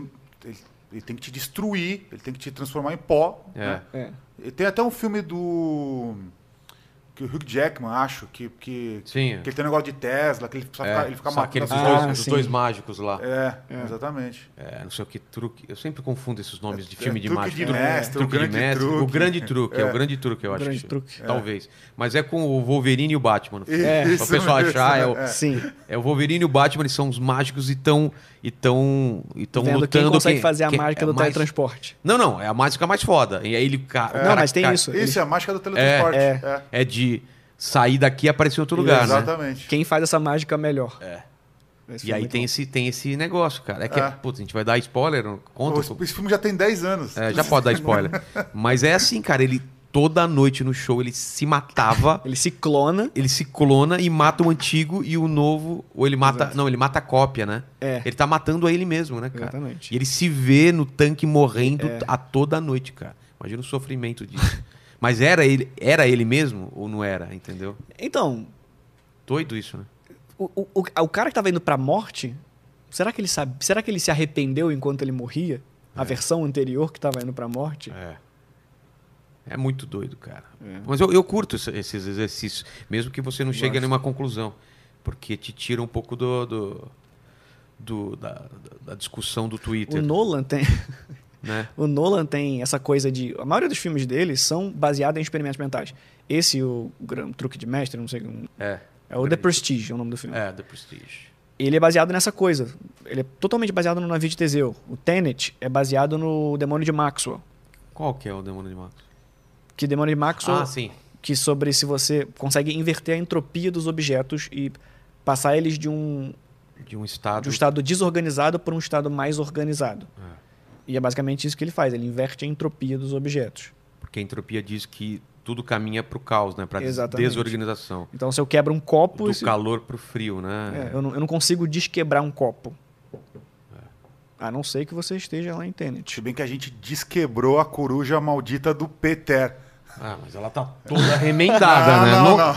Essa coruja é a mesma coruja do Peter? E aí? Lógico É. que é, uma maldição acho dessa. Quando chegou tá aí não ainda. tava assim. Exatamente. Quantos pedaços eu preciso tirar para deixar de ser a coruja original? A galera que tá assistindo esse vídeo, cara, eles não vão dormir, velho. Eles vão ficar com tudo isso na cabeça pensando. Eles falam, É eu tinha uma vida normal. Porque a maioria das pessoas não para pra pensar essas coisas. Você já Sim. Não é? O cara acorda, trabalha, assiste suas paradas, Sim. namora, janta, almoça e vai dormir. Eu, eu ouvi um comediante dizer isso e eu acho que foi você. É. Só que eu acho que foi você citando um outro comediante sobre essa coisa de você ser turista da própria vida. Ah, fui eu. Não, isso é uma, é uma coisa que eu, que eu tenho pra mim. É, então, a maior parte dos, dos conteúdos que eu produzo é meio nessa ideia assim de. Por, por quê? Co- co- Como? Que isso aqui ficou duro e virou um copo Porque quando e a gente, líquido. desde que a gente é criança, a gente aceita as coisas como elas são. É. Sua mãe, seu pai fala, filho, não pode fazer isso, ou isso daqui é uma televisão. Mas por que, que isso é uma televisão e aquilo e isso daqui não é uma Sim. televisão? Aqui eu posso ver o mesmo desenho que eu estava vendo lá. Se você é uma criança pensando, mas isso é um celular. Sim. Por que, que, que é diferente? Essas perguntas que você tem que fazer. Esse vídeo das cores, ele surgiu exatamente assim. Eu tava no cinema e aí começou o filme, o projetor ligou. Só que a tela tava preta, com o projetor ligado. Aí eu falei, Ué? ué, mas o projetor é feito com luz. É. Como é que ele tá jogando uma imagem preta? Aí eu fui com isso pra cabeça. Eu falei, pra cabeça, fui com isso pra casa. É. Aí fiquei pensando, "Mas como é que ele mostra uma luz preta? Eu preciso descobrir isso. Aí fui pesquisar, procurei artigos que falavam sobre isso. E quando eu vi, eu estava com o esqueleto praticamente todo do, do vídeo. Com essa coisa de questionar por que, que as coisas são como são. Então, e, e de- você questiona filmes também. Eu vi que você fez um vídeo questionando a- a- as armadilhas dos Jogos Mortais e você me disse que recebeu um hate por causa disso. Até hoje. Você entra lá hoje, em Tem 2021, fãs de Jogos Mortais, tipo, Recebi- não fale do meu, do meu recebi filme. ameaça de morte. Tentaram hackear meu canal. Peraí, mas ameaça de morte com uma armadilha de jogo mortal? Tipo, eu vou Não. matar você, mas eu vou fazer uma armadilha de jogo mortal. Tipo, não é Então, fácil. Essa, essa eu, eu recebi assim também. É? Só que essa eu não levei a sério. Claro. né? Recebi por e-mail, assim. "É, você fica falando mal, não sei o quê. Se eu te pegar na rua, vou te matar. Porque eu zoei um filme, cara. Mas o que, que é? Você pegava as mais esdrúxulas? É, porque tem umas mortes ali que não fazem sentido. Cara, eu parei de assistir no primeiro porque eu tenho puta aflição com, com morte muito. Cara, eu- é no segundo que a, a mulher cai numa piscina cheia de É. Cara, e aquelas ela sai toda espetada, aquilo me deu uma aflição. Coisa no olho, sabe? Espetar no Sim. olho, cortar dedo. Já tinha um filme, eu acho que era Museu de Cera, que o cara corta o tendão da mina, já me dá um negócio. Você, e é mostra. O Cara, albergue. Não, não, não era albergue, era tipo, acho que Ah, era no Museu de Cera. acho que tem também. Deve ter também. Mas a pessoa tá debaixo de um bueiro, ela tá passando, só, ela só aparece esse negocinho, fa- corta assim o tendão e a mina não consegue andar. Aquilo me dá, ó, só de eu lembrar já me dá aflição, cara. Eu, por muito tempo eu, eu fui muito fã. Eu era um jovem revoltado e falava: "Ah, filmes de terror tem que ter sangue. Hoje eu não consigo mais assistir esses filmes assim. Porque eu, eu sou muito focado em história agora. É, eu quero que a história gostei- seja é, legal. eu sempre que eu gosto gostei de da história. It Follows. Eu gosto desses filmes que tem um, um enredo interessante. Tem uns filmes que. Jogos Mortais, por exemplo, se perdeu por causa disso. Virou um filme só de sangue. Ser de mais além, né, na, na- É. na escatologia. na- E assim, é aquela coisa, né? Você não pode regredir, tem que ser cada vez mais escatológico. Chega um momento, o último filme que lançou, tem uma armadilha lá que são lasers. Tipo assim. Nossa, velho. E aí os lasers se cruzam na cabeça do cara assim. Aí você fala, mano, de onde esse cara tirou laser? É. E assim, tem uma que o cara tá com uma corrente no pescoço, e aí tem uma traquitana que roda a sala inteira. E eu fico pensando, mano, todo esse trabalho só pra matar uma pessoa. O cara tomou. E é sempre nos lugares muito grandes, tipo, que lugar é esse que tem gente gritando, sendo torturado e ninguém tá ouvindo na rua? Galpão ah, absurdo. É muito surreal. Eu não curto muito mais esses filmes de sanguinolência, não. Mas que filme de terror você achou? Tá, tá entre seus. Porque a gente falou de Stephen King e de. É. e filme de terror, você gosta desses de baixo orçamento, essas Ah, coisas eu gosto mais- muito. Filme trash. É. Pô, eu gosto muito. Que esse Ah. mais. Eu gosto desses filmes que, assim. Pra mim, o trash tem que ser trash. Tem que, assim, cortar o braço e você vê o cotovelo do cara, assim, sabe? tem que ser trash mesmo. Aí eu gosto. Tem que ser ou um bom, muito bom, tipo A Bruxa, Hereditário, melhor filme de terror da década. Hereditário, qual que é? É do- ah, tá, cara. Puta, tem uma cena absurda lá que você toma um puta, um puta susto, né, cara? Pô, esse filme é sensacional. Aquele do acidente. Meu Deus do céu, cara. Completamente Mas inesperado. Midsommar lá, como que traduziram, não sei. Acho que é só Midsommar. O, o mal, o mal não espera a noite, uma coisa assim. Cara, eu gostei. Tem gente que odiou esse filme. Você curtiu? então, Ele é todo, quando todo eu de vi, dia, né? quando eu vi, eu não gostei. Porque eu tava muito hypado por causa de Hereditário. Que Então, é do mesmo diretor. É, e Hereditário é frenético. É o filme é do início ao fim com coisa acontecendo. Ele se permite dar umas esfriadas pra você, tipo, refletir sobre o que aconteceu. Mas, em geral, tem sempre coisa nova acontecendo. Em Midsommar não acontece nada até metade do filme. É só coisa esquisita. E aí eu fui achando que ia ter pizza e tinha comida japonesa. E no final eu gosto de comida japonesa, mas é que eu tava esperando pizza. Aí, aí aí depois eu pensei melhor e falei, peraí, a culpa não é do filme, a culpa é minha que fui esperando outra coisa.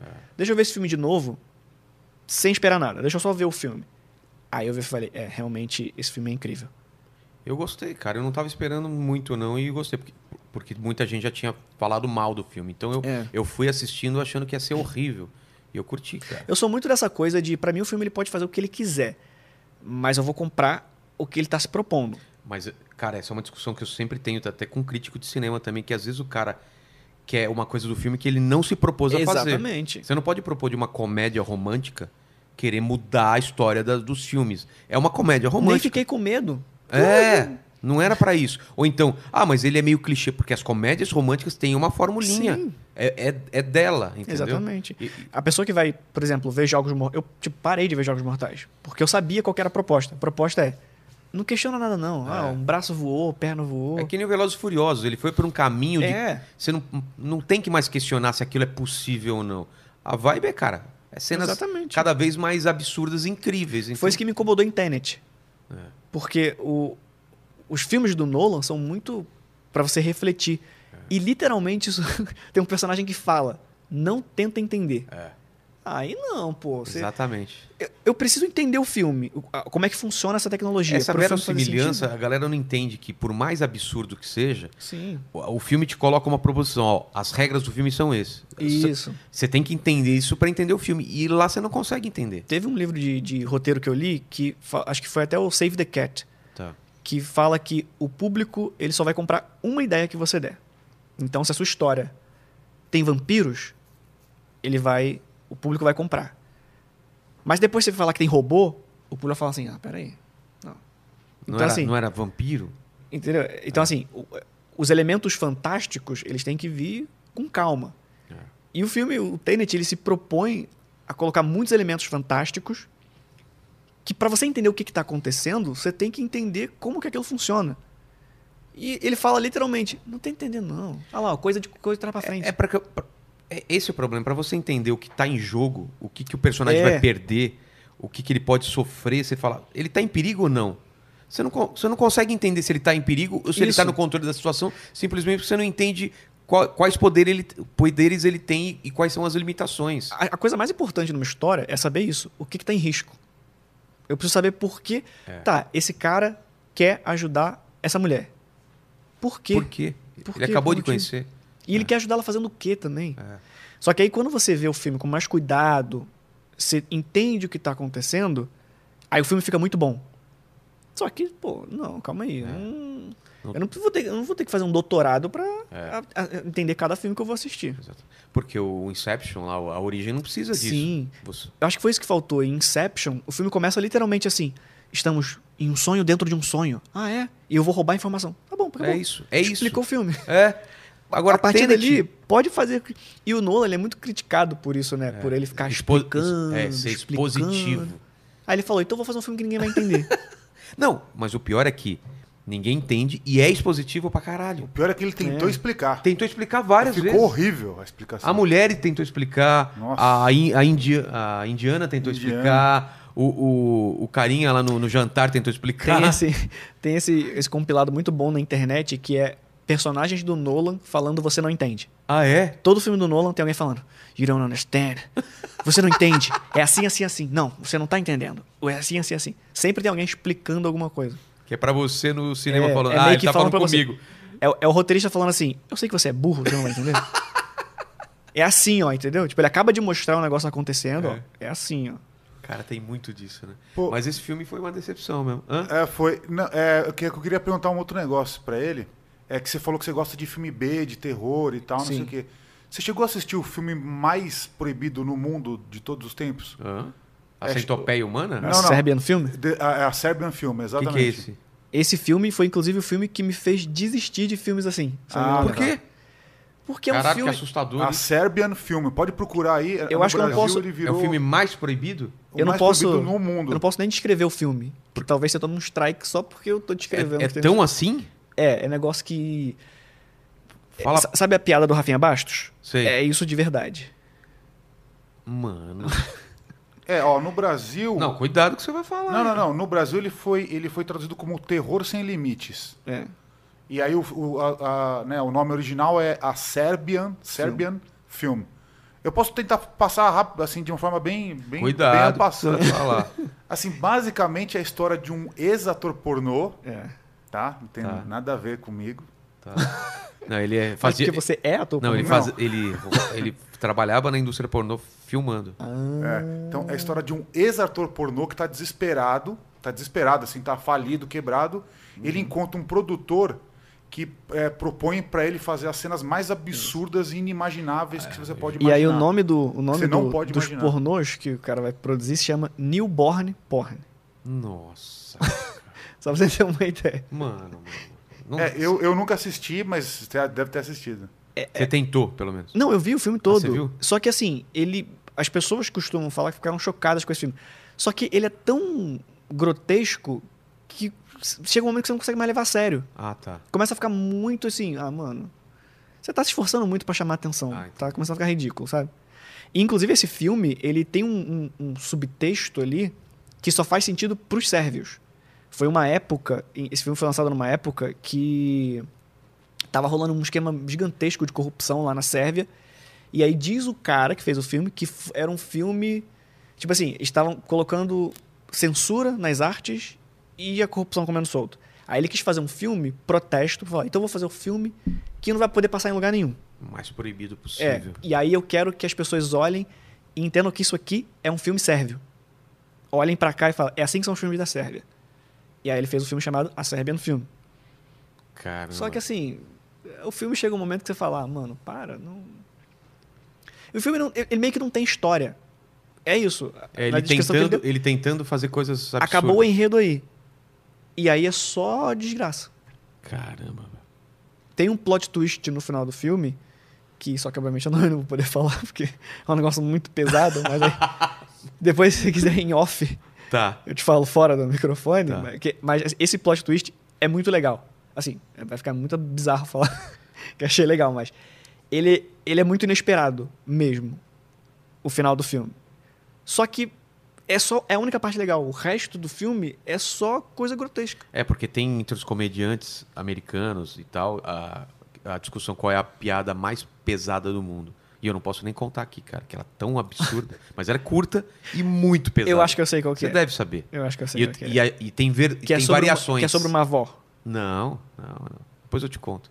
É muito. Eu não posso contar aqui também, mas eu te- me lembro de contar que. Eu conheço uma que eu acho que tá pau a pau ali com as piadas mais Não, pesadas. eu, eu posso fazer só a primeira parte da piada. É. Qual é a coisa mais quente dentro do corpo de um bebê? Essa é a, é a única coisa que eu posso falar. Eu acho que eu sei uma mais pesada, que eu também não posso falar. Tá, então depois a gente conta. E vocês. Que é sobre uma avó. É, não coloquem no comentário essa piada, não. Só pesquisem. Cara, e, e esses exercícios mentais. Chega até a ser engraçado, porque são coisas tão absurdas. É como você falou, é um exagero tão Sim. grande que você não, não leva a sério. Entendeu? É. E a gente falando sobre roteiro, você falou sobre o roteiro do Tenet e tal, que as coisas têm que fazer sentido, você escreve histórias de terror. Sim. Ou, ou só- não só de terror. É, eu escrevo. É, até, até porque no, no seu, no, no- no seu canal não é só terror, né? Tem coisas fantásticas. Então, era Ah. aquela coisa de aceitar o que está sendo proposto. É. Às vezes, a pessoa chega e fala assim: eu, eu escrevi um conto de piratas uma vez. Porque eu tava afim de escrever um conto de piratas. Eu tinha uma ideia para piratas. E aí recebi comentários do tipo: pô, Felipe, nem me assustei. É. Eu falei, mas cara, em que momento eu, eu te propus que eu ia. que eu ia- era pra se assustar? Entendeu? Então, assim, eu, eu gosto de comprar a ideia que está sendo proposta. Então, quando eu vou escrever uma história, eu tento explicar logo nisso. Galera, ó, essa aqui é uma história de ficção científica. Então, vai na vibe da ficção científica. Entendeu? Porque, por exemplo, ah, eu acho que você tem um compilado só de histórias de gênio da lâmpada. É. Cara, são fantásticas e não são de terror, né? Elas são dessa coisa da, da pegadinha. Cara, eu, eu não lembro, eram três ou quatro. Você lembra de alguma? Era, ah, cara, o plot era muito então, bom. Cara. essas histórias aí são da época que eu gravava com o tablet. Ah, Então, é? tipo assim, tem quase mil, mil vídeos no, no canal. Você tem quase mil vídeos. Quase mil. Você, você- de, qual é a sua periodicidade, assim, de gravar? Então, atualmente eu tô tentando profissionalizar o negócio, né? Então tô com horário, domingo, terça e sexta. É, dois documentáriozinhos desse com essa piração. E na sexta-feira um documentário sobre casos misteriosos. Na sexta-feira sobre casos misteriosos, serial killer, essas paradas assim. E quinta-feira as histórias de terror. Mas antes disso era seis meses sem vídeo, Ah, é? um mês inteiro com vídeo todo dia. Seis, você ficava tanto tempo assim sem Eu vídeo? fiquei um ano. Pô, parece sem o meu canal, vídeo, cara. praticamente. Meu canal também de stand-up é assim. Quando tem, tem. É. Mas o que, eu- é que o meu eu dependo do show, de gravar e tal. O seu É. é. Você grava na sua casa. É. E agora você tá com uma lu- iluminação bacana Sim. lá e tal. Agora eu conheci um, a mágica do RTX Voice. Que isso? É uma, é um, uma É um inteligência redu- redutor artificial. de ruído. É, uma inteligência artificial. Que ela aprende o que que é a sua voz. E aí ela exclui tudo que não é sua voz. Que assustador isso, É velho. um super É redutor incrível. de ruído em tempo Você usa real. aqui? Já testei já. E aí? Não, aqui a gente não precisa. Ah, não precisa, é. E, e, assim, dependendo do barulho, ele reduz um pouco a qualidade do áudio. Tá. Então, assim, eu uso só pra, tipo, ó, o vizinho gritou lá no fundo. Ah, entendi. Aí ele exclui e fica perfeito isso. Mas assim, se tivesse ligado aqui agora, podia bater na mesa, ligar um aspirador de pó aqui do lado, não vazava um chiado. Que louco. É cara. muito animal mesmo. É porque ele, ele isola exatamente qual é a frequência. Ele usa Isso. machine learning, inteligência artificial, para entender qual a frequência da voz. Ele isola tudo que vem que é fora. Mas se eu tá estiver fora falando assim, de repente, fala assim. Aí ele já não entende isso, né? Entende, entende, É? entende. E uma coisa que eu não, que eu não consegui entender como isso funciona, mas ele reconhece a voz que tá falando perto. Então, se eu estiver falando aqui e tiver alguém falando aqui, ele pega só a minha voz. Ele Ah, exclui tá. a voz de quem tá atrás. É bem legal. muito Assustador essas Dá para testar. É só dá para baixar da Nvidia. Ah, é? Vamos, É. vamos É, testar. é- é das placas mais recentes, mas a minha não é, É, recente. a minha-. A minha é uma GTX, mas tem como fazer Ah. um jeitinho brasileiro, né? É. Tudo tem, tem jeito. Pô, eu queria aproveitar e fazer uma pergunta também. Ah. Mais uma. É, teve um conto da Deep Web que eu li há alguns anos atrás, que é aquela da boneca russa. Ah, Você conhece? sim. Porque eu lembro que eu fiquei bem até. Sabe qual que é esse conto? Não sei se eu. Descreve ela pra, pra saber, porque, pô, eu já, Então, já ouvi tantos, mas, cara, É muito, eu- muito. Na época que eu li, sei lá, 10 anos atrás, me pareceu ser muito, Muito possível de, de realmente estar acontecendo isso. Você fala isso só pra me assustar, porque você não acredita nessas coisas. Não, mas é que nesse Não, caso é uma, é, uma, é. é uma perversidade humana. Ah, né? tá. Qual que é o Não é lance? fantasma. É, um, é sobre um, um suposto médico que colocou um anúncio na Deep Web que ele vendia bonecas. Então, basicamente, ele viajava para um país de submundo, assim, de terceiro mundo. Vai lá, sei lá, na Etiópia, na, na Índia, nas periferias da Índia, ou no Brasil também. É. Catava uma menina de 12 anos, cortava os braços e as pernas, Mutilava. arrancava os dentes, a língua, deixava cega e surda e vendia. Caralho! Não, mas acho que ele não arrancava os braços, mas acho que ele só cortava o tendão pra, pra ficar mole. Não, não. Ele cortava os braços e colocava ganchos pra poder pendurar na parede. Ah, é, pode ser. Essa é uma outra versão pior que, eu- que eu li. É um negócio que, assim, mesmo sendo ficção, eu não quero estar perto do cara que escreveu isso, não. Porque, assim, Exatamente, porque o cara chegar nisso, o velho. cara. O cara. O que aconteceu na vida desse cara pra ele ter essa ideia? É. Sacou? E isso aí foi. Isso causou tanto pânico que. Como que isso viralizou aqui no Brasil? Fala que eu te escuto.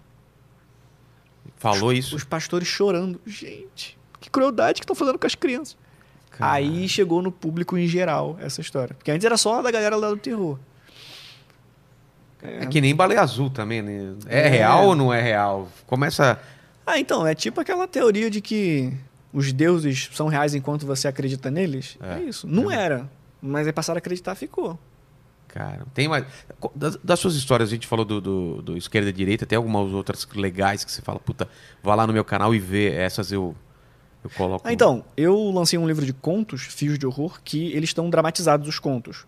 Nesse mesmo. Nesse mesmo Em um vídeo ou em vários vídeos? Cada va- vídeo. cada, cada vídeo é um conto. E aí lá tem. Tem um que acho que você vai gostar lá, A Última Chance. É sobre o quê?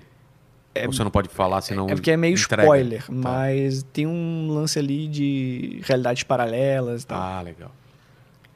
De viagem no tempo, você escreveu já alguma coisa? Então, esse é mais ou menos Viagem no Tempo. É, já fudeu, né?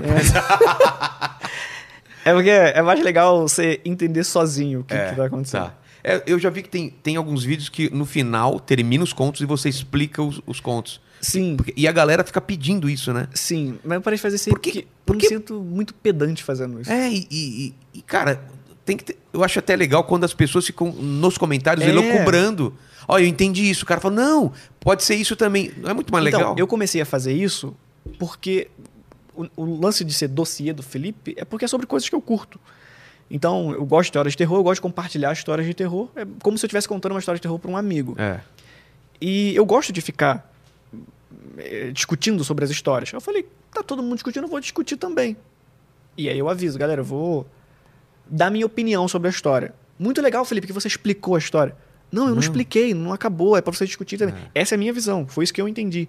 Fala o que vocês estão falando. Legal, quero que você explique de novo. Ah, desisto. Aí eu parei de fazer. E você falou, dossiê do Felipe é- é uma, é uma coisa que quando você dá busca no, no, no YouTube vem outras coisas, né? Isso- Vem do Felipe Neto. a- Acabou com o meu canal. É mesmo. Meu canal tava bombando. De repente. Teve um, ca... um cara que fez um dossiê do Felipe, É. né? Do Felipe Neto, pro pessoal Exatamente. Aí quando você. Antes, você pesquisava, você botava assim, DOS, a primeira busca era minha, dossiê do Felipe. Agora você digita é dossiê do Felipe Neto, dossiê do Felipe Neto Lucas Neto, dossiê do Felipe Neto direita, dossiê do Felipe Neto Bolsonaro. Entendeu? entender. Que merda. Aí eu desapareci da busca. E por que dossiê do Felipe? Era como se fosse uma, uma série de arquivos que você. É, então, é porque originalmente eu queria. Eu, jovem, né? Você, você não fala que você vai gravar um curta-metragem, você vai gravar uma série pra É. Netflix. Aí eu falei, vou montar uma produtora. Nunca tinha nem botado a mão numa câmera na minha vida. Aí eu cismei que ia botar uma produtora chamada Dossiê. Não faço ideia por quê. Aí eu falei assim, produtora acho que não vai rolar não, mas um blog acho que tá de bom tamanho, né? Aí fui criar o blog e eu queria botar dossiê alguma coisa. Dossiê do medo, já tinha. Dossiê do terror, já tinha. Dossiê do assustado. tudo já tinha. Caralho. Ah, bota aí então, dossiê do Felipe. Aí Porra, ficou- dossiê é uma palavra que o pessoal usava pra caramba, então, como por causa dos- da- das creepypastas. É, então, e aí, hoje as pessoas me chamam de dossiê. O que é esquisitíssimo. Ou dossiê. É, dossiê. Eu falo, galera, mas tipo assim, é dossiê. Não é como se você não soubesse meu nome. Tá lá, dossiê É. do Felipe. Felipe é muito mais fácil, muito mais normal do que dossiê. É, de repente você muda o nome daqui pra frente. É, né? eu tô querendo fazer isso esse ano. É. E aí a galera pediu pra eu não fazer. Eu falo, "Pô, cara, que- que- como assim? Eu não vou mudar nada, eu só vou mudar o nome. Cara, não vai pelos comentários, pelo amor de Deus. Cara, todo mundo elogia esse cenário. E tem três que falam, Vilela, vou te dar uma crítica construtiva. Tem muito elemento no seu cenário e confunde com o convidado. Se você, o cara acha que ele, ele chegou numa conclusão que eu nunca pensei nisso. Cara, você já percebeu como é poluído o seu Ó, a cenário? TV, a TV, ó. É. Essa TV. é, tem gente que fala que tem Isso. que, que- Tá com problema Daí, a TV. daí, hein? Ataque É. epilético. Você de um e-mail essa Não, os semana. caras reclamam também que ele, que ele muda muito as câmeras muito rápida. Ah. Ah, o cara tem o dedo muito rápido. E às vezes você erra, né? Tá ele falando e, e me pega bebendo água. assim. Pô, mas eu queria ver o convidado e tá o Vilela bebendo água. Os caras acham que é fácil ficar na hora tentando adivinhar quem é que vai Não, falar. na né? verdade não é nem que eu erro, é que eu quero mostrar sua reação, mas é que eu Ah, pego tá. você bebendo água. Ai, cara. Que mais, que mais? Que mais no seu canal? O que, que, você, que, que você tá pretendendo aí? Escrever mais livro? Ah, tem aquela história também, que eu acho muito legal você falar aqui, que é a história do, do Felipe fracassado, né? Que você, que você conta. Ah. É, é um relato muito legal pra quem tá se sentindo fracassado ou quem teve alguma coisa que deu errado. Eu achei muito legal aquilo. cara. É porque realmente. Eu, tem coisas que acontecem comigo que eu falo assim, cara, eu quero. Foi tão legal que eu entendi isso agora, eu quero que as pessoas entendam também. E foi mais ou menos isso. Eu botei na minha cabeça que eu ia. Eu queria escrever um livro para Darkseid. A Darkseid abriu. Eu já tinha colocado isso na minha cabeça. E aí, quando eu tava me preparando para começar a escrever, a Darkseid lançou um concurso. Eu participei também. Eu falei, pô, eu tenho a oportunidade de fazer o que eu já queria e ganhar 20 pau? Vou fazer. Que isso não era agora. 20 pau, na verdade, né? Era 20 pau em serviços literários, né? Eu fui descobrir depois. Eles não iam te dar 20 mil reais.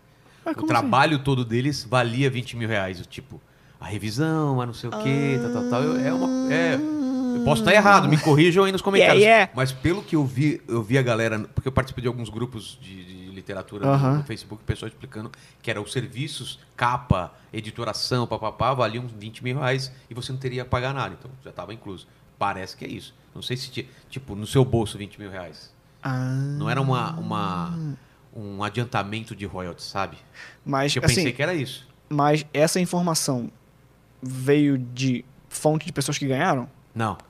Então, a- depois procure saber quais pessoas que ganharam, porque se eu não me engano, tá no edital Tá? que o dinheiro tá assim, o valor vai ser depositado em uma conta escolher. Ah, tá. Então, então eu então acho é que tá, dinheiro mesmo. eu, Ah, tá. eu, eu acho que tá assim no edital, se eu não me engano. Eu, eu acho que não.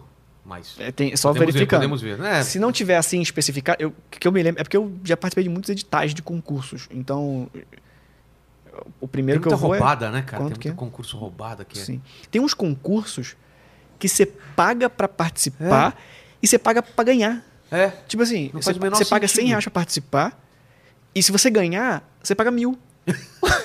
Cara, é uma maravilha quem criou esse concurso, né? Não é? Porra, o cara ganha Mas todas as e inscrições. todos são assim. A E maioria, né? É, qualquer concurso na vida você paga pra participar. Pra O participar. prêmio Kindle, Como que é? o prêmio Kindle era 40 pau em cash. Cara. É, o contrato com a editora, só que os 40 pau era de, de royalty, então você recebia adiantado. Então, assim, Ah, tá. você só começava a receber royalties quando seus royalties atingissem 40 mil reais. tá. Que tá de bom tamanho, perfeito. É. Adianta, um adiantamento, de 40 mil Adiantamento. reais. E você ia para uma curadoria para o seu livro virar um filme da Amazon Prime. Porra. Aí é, Aí sim. é É- outro. Mas já teve esse prêmio? Tá? Teve, acho que. Hoje, não, acho que sai em final de janeiro agora o resultado. Pô, nem sabia, olha só.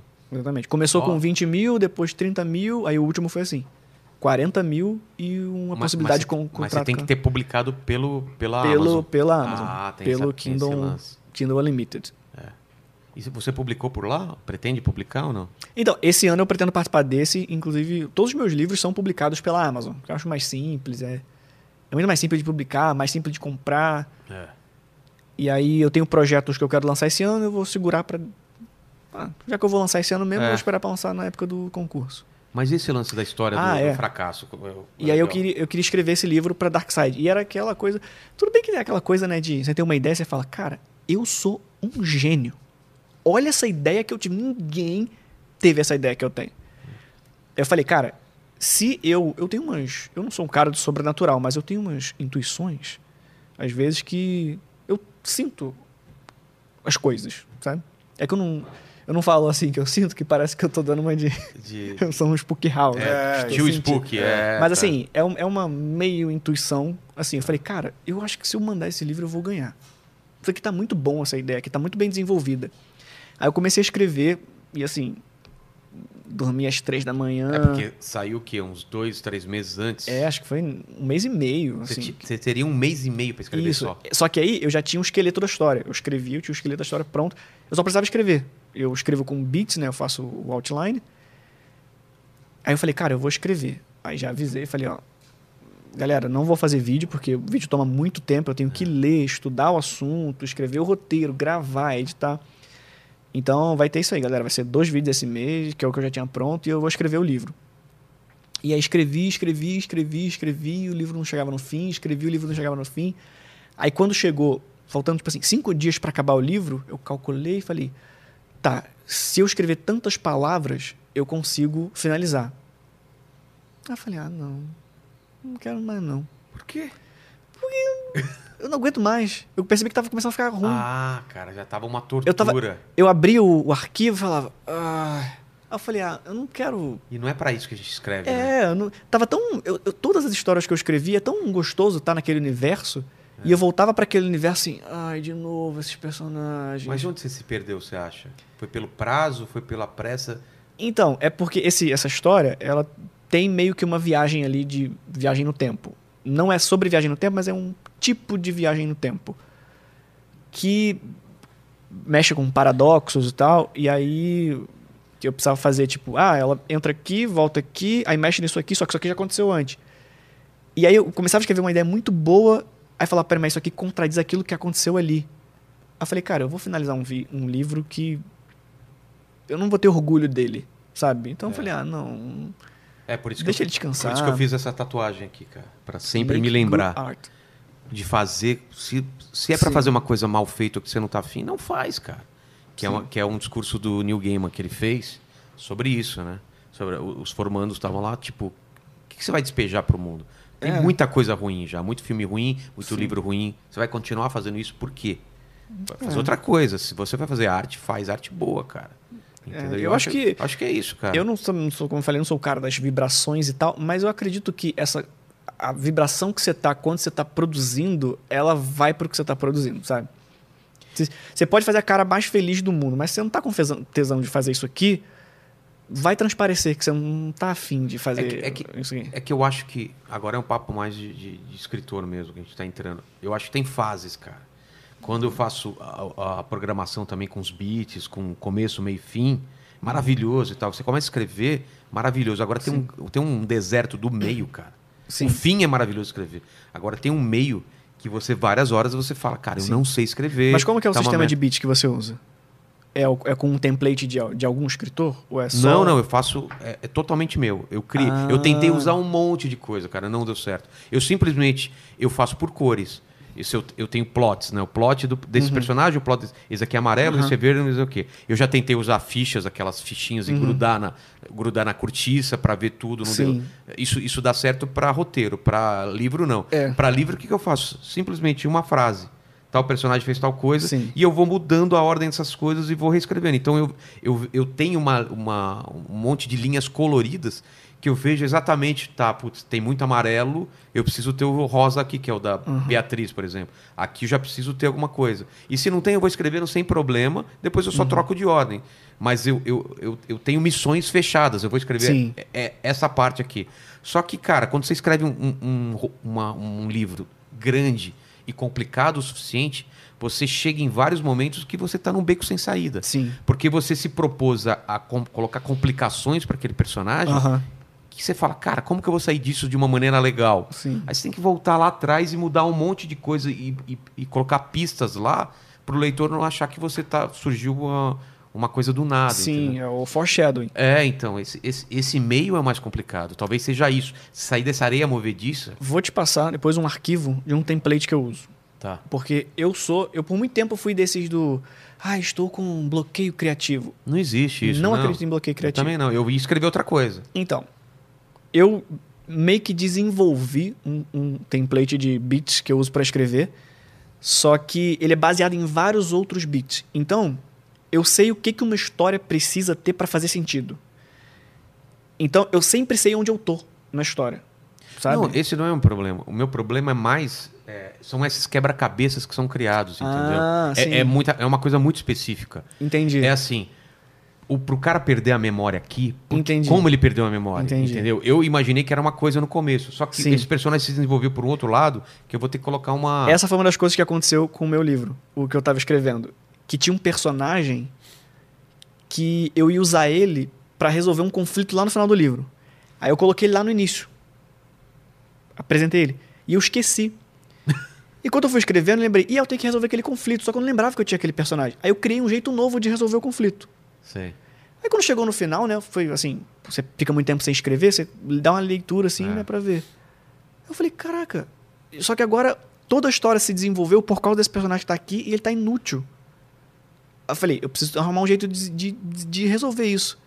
Eu falei, ah, não, não quero mais pensar sobre isso, minha cabeça tá doendo É, já. não, é dói pra cara. Cara, é o lance de ca- o cérebro sangrar mesmo. Você sente ele sangrando Sim, por isso. Mas uma coisa que eu te aconselho a fazer que pra mim mudou a vida é o seguinte: a cada capítulo eu coloco as perguntas que precisam ser respondidas. Eu faço isso também. É, Eu faço. por, pra eu saber, porque às Eu vezes faço você, isso. você eu, faz promessa que você Então, não pode esquecer de. de- eu faço isso pra cena, inclusive.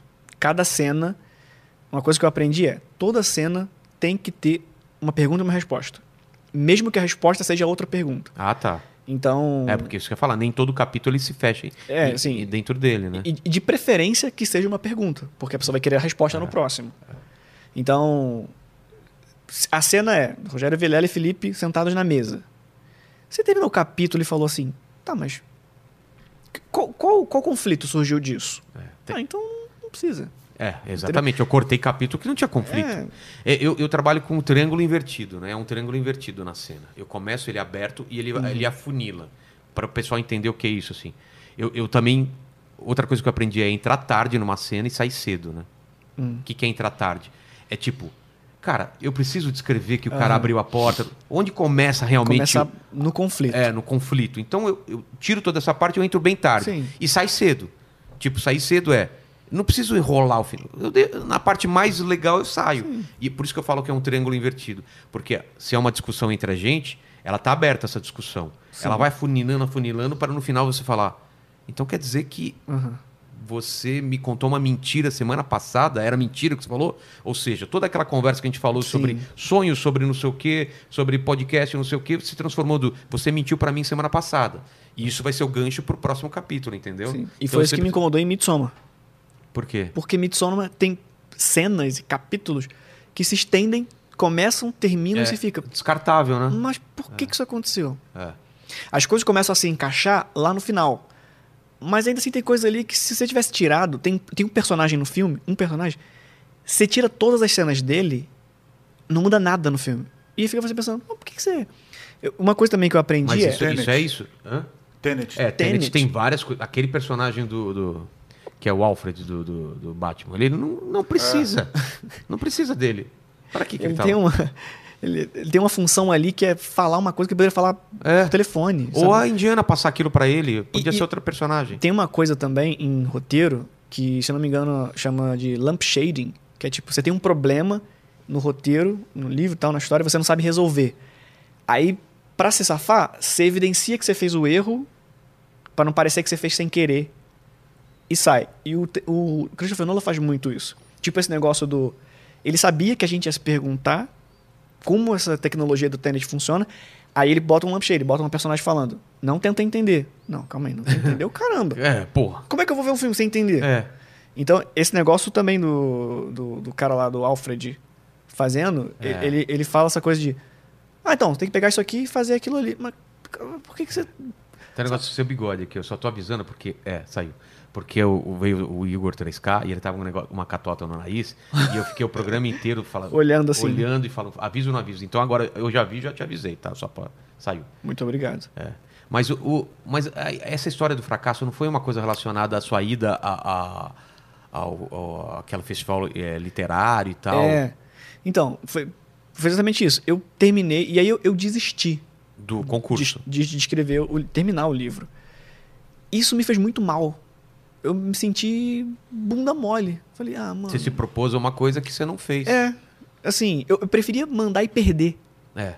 Porque aí pelo menos a minha parte eu fiz. O meu fracasso não estava mais na minha mão, estava na mão de quem não escolheu. Aí eu fiquei muito mal pensando sobre isso, né? Aí pensando, pensando, falei, cara, o que, que eu. Pensei comigo, o que, que eu ganhei nesse tempo? Só gastei meu tempo. Falei, não, peraí. Eu tenho um livro escrito, eu aprendi muito sobre escrita. cara. Quanto mais você escreve, mais você aprende, mais você lê. Eu falei, cara, mas peraí. Quando você faz uma coisa e fracassa, não tem saldo negativo. A não ser que você pare. A não ser que você desista. Porque agora, como é que eu posso dizer que eu fracassei se eu não terminei o livro? Agora eu vou terminar ele. Eu já tenho um livro. Eu tinha um, um manuscrito com zero palavras. Agora eu tenho um livro 99% pronto. Isso não é perder.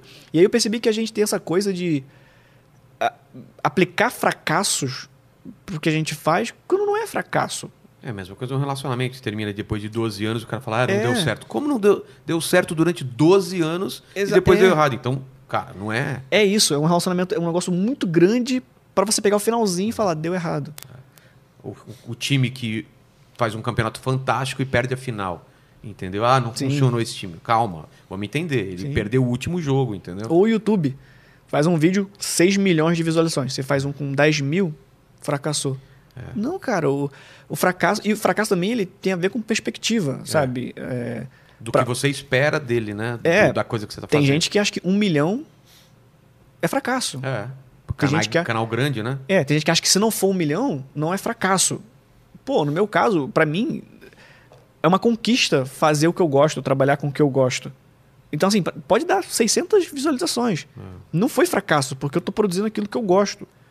Entendeu? Fracasso pra mim, a minha definição de fracasso é começar a produzir uma coisa que eu não tô afim de fazer, que eu não tô afim de produzir. Então, assim, esse negócio de. O fracasso ele não é universal. Ele é sobre perspectiva, é sobre o que você se propõe a fazer. Por exemplo, o seu, seu vídeo de, de maior, que tem maior, mais views, qual que é hoje em dia? De 3 milhões, mais ou menos? É, ou é o do uma análise de This is America, o clipe, ou é um vídeo que eu fiz sobre crianças que foram forçadas a se casar no Oriente Médio. Inclusive, esse vídeo foi esse vídeo do Oriente Médio, ele foi o primeiro vídeo meu assim que deu uma viralizada. Meus vídeos estavam ali bem no comecinho do canal, mil, duas mil visualizações. Aí do nada, 50 mil. Falei, caramba, Caramba. 100 mil, 200 mil. Aí o YouTube, ele te deixa ver a origem do tráfego. É. Aí eu fui ver da onde meu vídeo. Em um mês pegou um milhão. O vídeo postei e ficou. Passou um tempão, do nada ele pegou um milhão. Aí eu descobri como esse vídeo viralizou. Um rapaz chamado Edir Macedo compartilhou o vídeo criticando o Islã. Olha só o que, que os muçulmanos fazem. E aí usou o meu vídeo para ilustrar. E pelos comentários, tinha gente comentando? não, não tinha porque ele colocou no blog dele, entendeu? Ah, tá. Então assim, a pessoa tinha que clicar e entrar para ver. Cara, Então, assim, as, visual- as visualizações estavam crescendo porque as pessoas estavam vendo o vídeo através do blog dele. Isso que é louco, né? Você não consegue prever um próximo sucesso baseado nesse. Sim. Porque você dependeu de um. De um, de um Uma coincidência. bispo. É, do- cara, é muito louco isso. Esse do This America também, eu lembro de ter visto, tava tipo nos TTs, o, o, O o clipe. This America. Aí eu fui ver o que que era, né?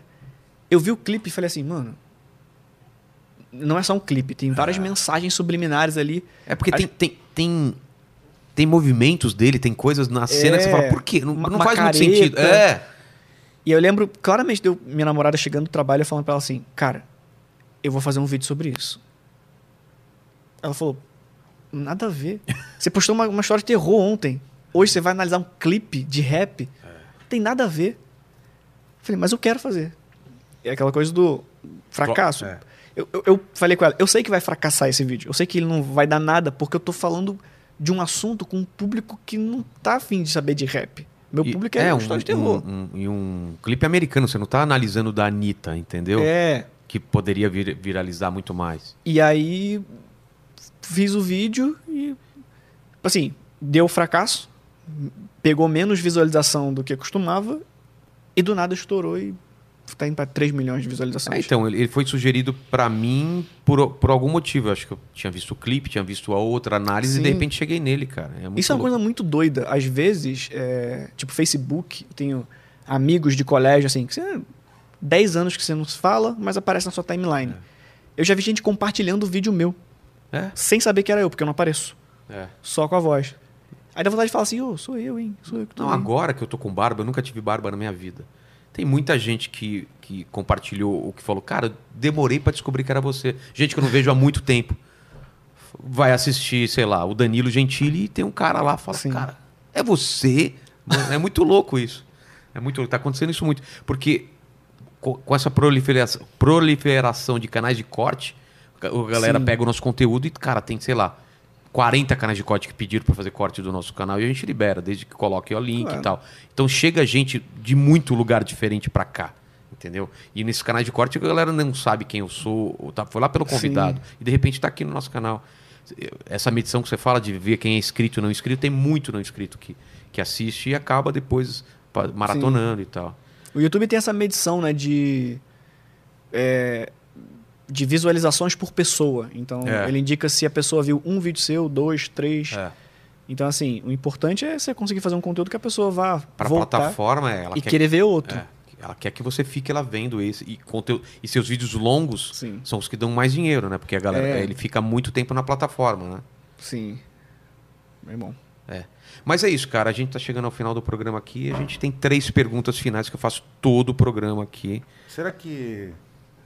Será que eu posso fazer uma última pergunta? Claro, antes dessa. É, antes das últimas. É. É, nesse tempo todo que você ficou pesquisando coisas assustadoras e lendas urbanas e tal, qual foi o conteúdo que mais te assustou e te deixou traumatizado de tudo que você viu? Cara, O Vilela quiser responder também pode, mas os tem, dois, dois. tem um roteiro que eu não finalizei e eu não vou finalizar. E é uma coisa meio boba. Boba, assim, entre aspas, ainda, mas o caso da Isabela Nardoni. Ah, é? Eu fui ler, fui ler sobre o caso, li o livro e, sei lá, esse negócio com coisas com criança não. Também não curto, não, Não cara. curto, não. E é, é um negócio que pra mim foi muito revoltante esse caso aí e eu não gosto de fazer. Eu gosto de fazer sobre os fatos. E eu não conseguiria fazer sem dar minha opinião. Sem xingar de filho da puta. Exatamente. aí eu falei, ah, vou fazer um negócio assim. Bem bonitinho, não vou conseguir. Eu quero fazer do jeito que eu quero falar. E esse aqui eu quero falar xingando o cara. Aí eu preferi não fazer. Então isso foi a coisa que mais te impactou de, até hoje. Exatamente. Cara, pra, pra mim, um livro que, que foi pesado pra eu ler, que era angustiante, que eu queria chegar logo no final, que não tem nada a ver com o, o filme, é o Caixa de Pássaros, cara. Caixa de Pássaros, não sei se você leu. Ah, o livro eu não li, não, mas eu vi o filme. O Bird Box, cara. O Bird Box, é, o filme é, é legalzinho, mas o livro, cara, ele é tão aterrorizante com esse negócio de criança, porque a mulher Ah. tá cuidando de criança e as crianças não podem abrir o olho, ela não pode abrir o olho e Aham. ele tem que criar, no- criar uma criança nesse mundo, cara. E, é- e o jeito que ele descreve é tão é, angustiante que, putz, eu queria chegar logo no final pra falar, ai, cara, você Acabou. respira. E o livro, ele é, ele é meio curto, então Aham. ou eu li num dia ou em dois, cara, porque eu, eu não queria me livrar daquilo. Tanto que agora tem a sequência, eu tô pensando se eu vou voltar a esse universo ou não, porque é bem angustiante, cara. Eu tenho uma, uma, um defeito ou uma qualidade de entrar muito no que eu tô lendo, entendeu? Isso é bom. Isso é bom, né? Mas Uma é- ótima qualidade. tem esse problema, né? De você ficar. Falar, ah, caralho. Porque tem gente que lê e fala, ah, isso aqui é ficção. Então. E você, Ale? Qual foi a coisa Não, mas mais isso é o que mais te assustou até hoje? Não, não, assustou não. O que Eu te deu mais de medo, te deixou mais angustiada? O que me. Angustiada? não, de angústia, assim, de, de. Cara, eu quero terminar. Porque livro não me dá muito medo, assim. O que me dá mais medo é relato real mesmo. É coisa que. Eu li uns livros quando eu estava na igreja, eu li muito livros sobre demônios e manifestações. Essas coisas me deixam mais assustado. Porque na teoria são relatos reais, entendeu? Quando eu estava assistindo com meu pai, sei lá, 7, 8 anos, que estava assistindo Uhum. Poltergeist, me deixou mais aterrorizado quando meu pai falou que. Eu falei assim: ah, pai, mas demônio nem existe. Falou: existe, meu filho. Cara, não se fala isso pra uma criança. Se o meu filho perguntar, eu vou mentir pra ele. Falou: não existe nada. Nada. Porque ele me falou aquilo que foi dormir, cara. Então, pra mim, eu tava assistindo um filme demônio de uma coisa real e o demônio podia estar lá. Então aquilo ficou na minha, na minha cabeça. E ainda tem a cena embaixo da cama, o palhaço embaixo da cama. Nossa, cara. Eu não sei se eu assistiria hoje e teria medo. Talvez não, porque é um filme antigo. Mas, cara, na época eu fiquei durante muitos dias dormindo de luz acesa, cagando de medo, cara. E, claro, me protegendo com lençol. Porque demônio, você sabe, ele não atravessa o Sim. lençol, né? Tem isso, com Você tem- certeza. mas tem que deixar tudo coberto. Se deixar o pé já era. O pé, ele puxa pelo pé. Se tiver a cabeça, ele puxa pelo pé. Se for o pinto, ele puxa pelo pinto. É assim. Sim, parece que foi uma lei nova que o Bolsonaro colocou sim. É. Puxa Que- pra onde tiver. E você, qual foi a coisa mais assustadora que você viu ou leu? Ó, então, a foi- não, foi um vídeo, foi um vídeo de câmera de segurança Cara, que eu vi da China. E Mas aí? eu prefiro nem falar, nem comentar. Mas tinha morte no meio. Tinha. Ah. Mas eu prefiro nem falar. Mas era. Ih. pes- Pra você se impressionar, você que é um cara. Não, foi eu, fiquei, eu fiquei meses me sentindo mal. Cara, não tinha criança. Mas é no real ou no Tinha. sobrenatural? Não, era real. É, Então, real é. O problema é esse. O real é que. Agora, você me falar uma coisa assim, tipo, Vilela, você vai num cemitério três horas da manhã sozinho no interior, que esses da capital talvez Uhum. não tanto, mas tem uns que eu da minha, lá no interior lá que era Aham. aquele de filme, sabe? Com aquelas árvores. Eu não vou, cara. Não vou. Eu achei que você falou o contrário. Não vou, sou muito Eu achei, eu achei que você sugestionável. falar, não tenho medo. dessas coisas. Tenho Eu medo, cara. iria, não. Tenho. Tem. Brincadeira do Mas copo. medo de quê? Não sei, cara. Não sei. Não sei. Várias vezes que eu tava dormindo, não sei se já aconteceu com você. Que você tem a sensação que se abrir o olho você vai ver alguma coisa. Já aconteceu com você? Eu tô sentindo alguma coisa aqui perto. Quando eu era mais novo. Hoje em dia nem Ah, tanto. tá. Isso que eu ia falar. Eu sentia quando eu tinha seis anos. Exatamente. Eu não vou abrir o olho. Eu não vou abrir o olho. Que eu tinha certeza que se eu abrisse ia ter uma coisa do lado da cama. Eu tinha isso com banho. Como assim? Eu não, eu, por muito tempo eu não conseguia tomar banho de olho fechado. Ué? Exatamente. Por quê? Que você fechava. Passava, passava shampoo assim, ó. Mas por quê? Achava que na, lá. na fechada de olho ia acontecer alguma Me coisa? incomodava muito a ideia de ficar de olho fechado. Com sabão, de um jeito que eu, se eu precisasse abrir o olho eu não conseguiria. Olha que doideira. Mas você não era, você não tinha cagaço quando era criança? Cara, nada? nunca tive. Nossa, No- tem um parque no, no Rio de Janeiro que chamava, tinha, né? Terra Encantada, que tinha essa, esses corredores de terror, assim.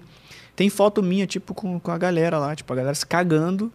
E eu, tipo, caraca, que legal. Esses Você iria parques naquele- eram legais, velho. Esses parques que eram itinerantes, que os caras montavam Era. num terreno. Nossa, mano. Nossa, cara. Isso é... Lá isso dá pra dava você medo. morrer mesmo naquela É. roda gigante, naquelas coisas tudo É. segurando. Era caixinha de fósforo que segurava o negócio. É, Você tá ligado, né? Esses parques que os caras Claro, montam assim, é uns claro. caminhão que leva, Sim, é, desmonta, ligado. aí tinha uma caixa, uma carreta, daí abria assim, e tinha o demônio ali, tinha o trenzinho. Os pés tudo Monga. enferrujados. Monga não é. é da sua época, é da sua É, época, Monga? é, é, é, eu, eu tinha medo da Monga, cara. Que era a mulher que se transformava em macaco, saía todo É. mundo correndo e tal. Até sem entender como que era a tran- transformação. Tem um negócio de espelho, né? É, era uma, um lance de Doideira. espelhos. Quem nunca teve medo da Monga? Acho que a galera nem sabe o que é isso. Você já ouviu falar, né? Já ouvi falar por causa do- da Turma da Mônica, Por quê? que tinha uma revistinha da Monga. É mesmo? Aí eu não entendi nada da história, aí fui pesquisar pra ver o que que era. Aí eu descobri o que que era Ah, Monga. tá. E a floresta do suicídio lá no Japão, você iria de boa? Com certeza. É mesmo? Você tá ligado, Você, né? lembra, Assim? você sabe que teve uma polêmica com aquele Logan Paul. Sei, cara. Que ele ele foi lá, filmou Então, uma pessoa... É, justamente tá por isso que eu gostaria de ir. Porque... Porque eu não queria fazer igual o cara fez assim, eu queria Mas entender. explica, explica. Você sabe o que aconteceu? Então, o Aokigahara é uma, uma floresta no Japão, né, que é muito comum as pessoas se suicidarem lá. Só que meio que vira um fenômeno social, assim, meio que, não é porque são fantasmas, Mas mas dizem que tem espíritos que... é, o espírito da galera fica é. lá. E aí tem o, o Logan Paul ou Jake Paul? Logan Paul. Acho que é Logan Paul, é. Logan O Paul loiro alto pra caramba. é, faz é, é porque assim. são dois irmãos, o, o Ah, Logan e o Jake. mas acho Eu não sei o qual dos o dois Logan. fez. Mas o cara basicamente fez um, um vlog, galera. Então aqui na Estou aqui na carra... Suicídio. Olha, um cara se matou e aí, tipo, filmou. O cara legal! pendurado na árvore. Olha que Ele se legal. suicidou. Caralho, velho. É, é tipo zero humanidade, zero. Tava lá Bizarro. pelo. É. E aí foi massacrado, Exatamente. mas, como tudo na rede social, É. ele foi massacrado e cresceram os inscritos. Exatamente. E hoje o cara é, tipo, É. maior celebridade dos Estados Unidos. É, o, que, o que mostra que, cara, vale a pena você ser escroto na internet, né? Exatamente. Você tem um rage absurdo, mas você cresce. Tá aí o. Tá aí o Felipe Neto pra não deixar a gente Não, o mentir. Carlinhos Maia lá, né? O pessoal bate, bate, bate e continua tendo. Não é Carlinhos Maia? Tem milhões Carlinhos de. Maia. Carlinhos, Carlinhos É, Maia? Carlinhos Maia, um É, cara do, do. Instagram grande. Por que, que é o. Carlinhos Maia? Cara, não sei. Eu só sei que o pessoal fala mal dele pra caralho. Eu vejo todo mundo falando, eu sempre pergunto isso, ninguém sabe me dizer o que, que, que é esse ninguém cara. sabe, ninguém sabe. Ele é ele. Não Sabe? sei, ele é O que que ele ator, fa- Não, não sei. Não, é, aqui diz que é humorista, tá escrito. Não é. Humorista entre Então. aspas. ele é um cara que faz vídeo sobre a vida dele. Mas onde? Tipo assim. Acho ele, que é Instagram. mas, tipo assim, ele é humorista onde? Ele faz stand-up, de não, palco, não, TV? não, não, não, não. Pesquisa aí, mas eu Tô acho que... pesquisando. Tá Chama- até, até vamos chamar ele aqui pra ele explicar o que ele É um faz. ator, humorista, influenciador e empresário brasileiro. Mas coloca aí o que, que ele. Ator, o que, que ele fez? Vídeos humorísticos na Ah, então, não- internet. é. Então, é. É, humorista. E, cara, você vai lá, ver quantos milhões ele tem. Deve ter. 20 milhões. Tá vendo? É. É. um cara que tem 20 milhões e a gente nem sabe o que ele faz. 21 doideira. milhões. É isso mesmo. Eu nem, eu nem sei quem é. Mas vamos convidar ele pra falar aqui sobre Vamos o ele tentar, faz. né? Pra ótimo. Tirar nossa dúvida. Pra falar quem é Carlinhos Maia. É, isso, Porque o isso aí. pessoal odeia tanto ele. Exatamente. É. Eu sei só que teve treta dele com um O monte de gente. É, com com. Sei lá como quem mais. que ele riscou o quadro da mulher, você viu isso? Não. Ele foi num, num quarto de hotel que tinha um quadro lá de uma pintora muito famosa, tipo do Recife. Aí tinha quadros de Recife. Era um quadro muito famoso e muito importante lá do Recife, algum lugar lá do Nordeste. Aí ele foi e desenhou, tipo, o dentinho podre no quadro, no Ah, chifrinho, não, cara, sério, velho. no quarto de hotel. Pegou a Mona Lisa e. É, tipo isso. Ai, gente, que engraçado. Que doido, cara. Teve É. também que ele falou que tá com depressão, tem que se matar mesmo. Nossa senhora. Mas é, É. que, cara, é que hoje as pessoas. Isso deixam- pra mim é assustador. É, Essas assustador pra caramba deixar famoso o pessoal desse. Pô, isso, o, o poder que essas pessoas têm, isso é assustador. É. Realmente. Realmente. São os influenciadores, né? É. Cara. Inf- É muito ruim essa palavra, né? É. Influenciador. Eu influencio vocês a fazer alguma coisa? É, tipo. Por exemplo, agora você tá vendo isso. Você vai beber água nesse momento. Não, esperar o vídeo acabar, você vai ter sede agora. Quando acabar esse vídeo, você vai ter sede. Vamos ver se funciona. É Coloca no é comentário. Não, mas aí não pode ser assim. Não, Não. pode ser assim. Tem que ser. Quando acabar aqui, vocês vão beber Coca-Cola. Ah, tem que ser uma coisa específica. É. Então, sim. E tem que ser uma voz, né? Quando acabar aqui. O Pyong vai vir aqui, ele vai ensinar essas, essas paradas. Quando acabar esse vídeo, tiver aquela musiquinha, você vai sentir uma vontade absurda de beber tubaína. Não, fala uma coisa mais específica. Guaraná Jesus. Guaraná Jesus. E vai ter que achar, velho. Se você sentiu essa vontade dentro do seu Exatamente. coração, coloca no comentário. Guaraná Jesus. Não é tão fácil. Você pode mandar uma coisa mais legal. O quê? Você vai sentir uma vontade incrível de mandar 100 reais de superchat. Super chat, 100 reais, já pensou? É. Fica no coração aí. Muito bom. Podemos ir pra pergunta? Ou tem mais alguma? Podemos, podemos. Ou tem mais Tá alguma? Pensa já. bem, pensa bem. Não tem nada? Dúvidas? Dúvidas? Não, não, tem tá mais bom, alguma tá coisa? bom. Alguma história que você quer contar de, de, dessa, de creepypasta que você achou legal? Alguma. Não, eu só queria fazer um comentário do que você falou sobre, Sobre. influenciar a beber. Sabe Ah. que os cinemas nos Estados Unidos rolou uma polêmica por causa disso, né? Lá no passado, né? Porque eles colocavam assim, beba Coca-Cola. No meio do filme. Não, mas como um. Você tá falando de propaganda subliminar. É. Ah, sim, teve isso, né? Que era um Coca-Cola. um, um, É igual o um Jequiti- fotograma. Jequiti, que nem o Jequiti Jequiti. é. Pá, beba Jequiti. Coca-Cola. E- Isso também é bizarro. É, O Silvio Santos colocando propaganda da Jequiti 2020, cara. é. Surreal. Mas a TV Mas, foi, prova- mas foi, foi provado que isso funciona ou não? Então não, mas Não, né? Ah, mas não custa tentar, né? Vai tentar, aumenta né? as vendas. é isso que é engraçado. Aqui a gente podia colocar um negócio É, é. assim, superchat 100 reais. Pá, Isso, vou fazer, vou fazer. Caraca. colocar um, um frame só, né? Faz É. isso, faz isso. Daqui a pouco. Né, O pessoal não pode saber, tem que ser no meio. Já É. coloquei, o vídeo inteiro já teve isso. Ah, já teve? Tem que fazer aquilo de aconteceu aqui, você tem que voltar e colocar o foreshadowing lá no início. É, cara, então faça isso. Tá. Vamos para as perguntas então. Felipe. Vamos. Dossiê do Felipe, Felipe, dossiê do Felipe Neto. A primeira pergunta é o seguinte: partindo do pressuposto que estar aqui é, a- é o ponto alto da sua vida, ou da sua carreira, qual foi o ponto mais baixo? Assim, que você olha para trás e, e se é uma história de fracasso, uma história que você pensou em desistir, o que, que, você, o que, que você olhando para trás você. Acho que foi justamente essa época que eu falei do, do tablet velho. Foi um momento que eu falei, ah, mano, isso aqui não, não, vai, não vai dar certo. Não estava Eu, entrando eu grana? me incomodo muito com a ideia de ser um cara normal. Essa ideia de trabalhar oito horas, ter uma família, com um Emprego- filho, um emprego fixo, tirar férias. Eu acho claustrofóbico isso. E aí a ideia de chegar e falar assim, cara, eu tenho tanta coisa que eu quero fazer, tanta história que eu quero contar, e eu nunca vou conseguir fazer isso. Aí eu falei, ah, mano, ah, não desisti. Aí foi essa época que eu fiquei tipo um ano sem postar vídeo nenhum, fui fazer outra coisa, fui trabalhar, fui... Mas por que, que você tava com essa vibe? Porque não tava rolando Ah, grana, não- você não tava satisfeito Então, com o resultado? nessa época eu nem ganhava dinheiro com o canal, não ganhava nada. Vários problemas pessoais, familiares, de relacionamento. Todas as coisas dando errado. Eu falei, ah, mano, acho que eu vou desistir de todas as coisas ao mesmo tempo. E aí depois eu vejo o que que dá. Só que aí não. Quando você gosta de fazer uma coisa, não tem como fazer. Eu falei, ah, mano, eu vou fazer isso aqui. Porque eu gosto de fazer isso aqui. Você assistiu Soul, aquela animação? Não vi ainda. Assista, é, é bem isso, cara. É bem, fala, fala muito sobre, sobre propósito. Eu tenho sobre- trauma aqui. A última que eu vi desse negócio de morte aí foi aquele Coco. Ah, cara, puta, Aquele ali pesadaço, me né, destruiu. Eu tenho medo de velho? Qual é a assistir tradução pro Brasil? Não era Coco, era Vida é uma, sei lá. A animação Vida é da Bela. Pixar. Não, não era isso. Mas, cara, é, é, Ah, a vida é uma festa. A vida é uma festa. Imagina uma é isso? festa? É. Não, não, não tem a ver com. Será que é isso? É, a vida é uma festa. Nossa, mas é, é o contrário do que o filme é, né? É, The Celebration of a Lifetime, Coco. é, isso aí mesmo. Puta, É. cara, é muito bom esse Muito filme. bom Muito bom, muito bom. Mas também é de destruir, é de deixar pingando lágrimas. Mas tem a ver com essa segunda pergunta, porque fala sobre morte, né? Que eles comemoram, fazem a festa dos mortos para lembrar os mortos. Sim. Eles acreditam que enquanto você estiver é lembrando legal. os mortos, ele ainda ah, do- dos seus entes queridos, eles estão vivos dentro de você. Eu acho isso uma coisa, Sim. essa, essa metáfora muito boa, né? E, e tem a ver com essa pergunta, porque um dia você vai morrer, né? Você é novo, quantos anos você tem? 27. 27. Exatamente 27, feito ontem. Que é uma maldição dos 27. Sim. Você tá ligado nessa Eu fiz um você- vídeo Você sobre fez um isso. vídeo sobre isso. Eu pesquisei pro meu livro sobre essa maldição. Maldição dos Tem o lance 27? do isqueiro branco, Sim. não tem?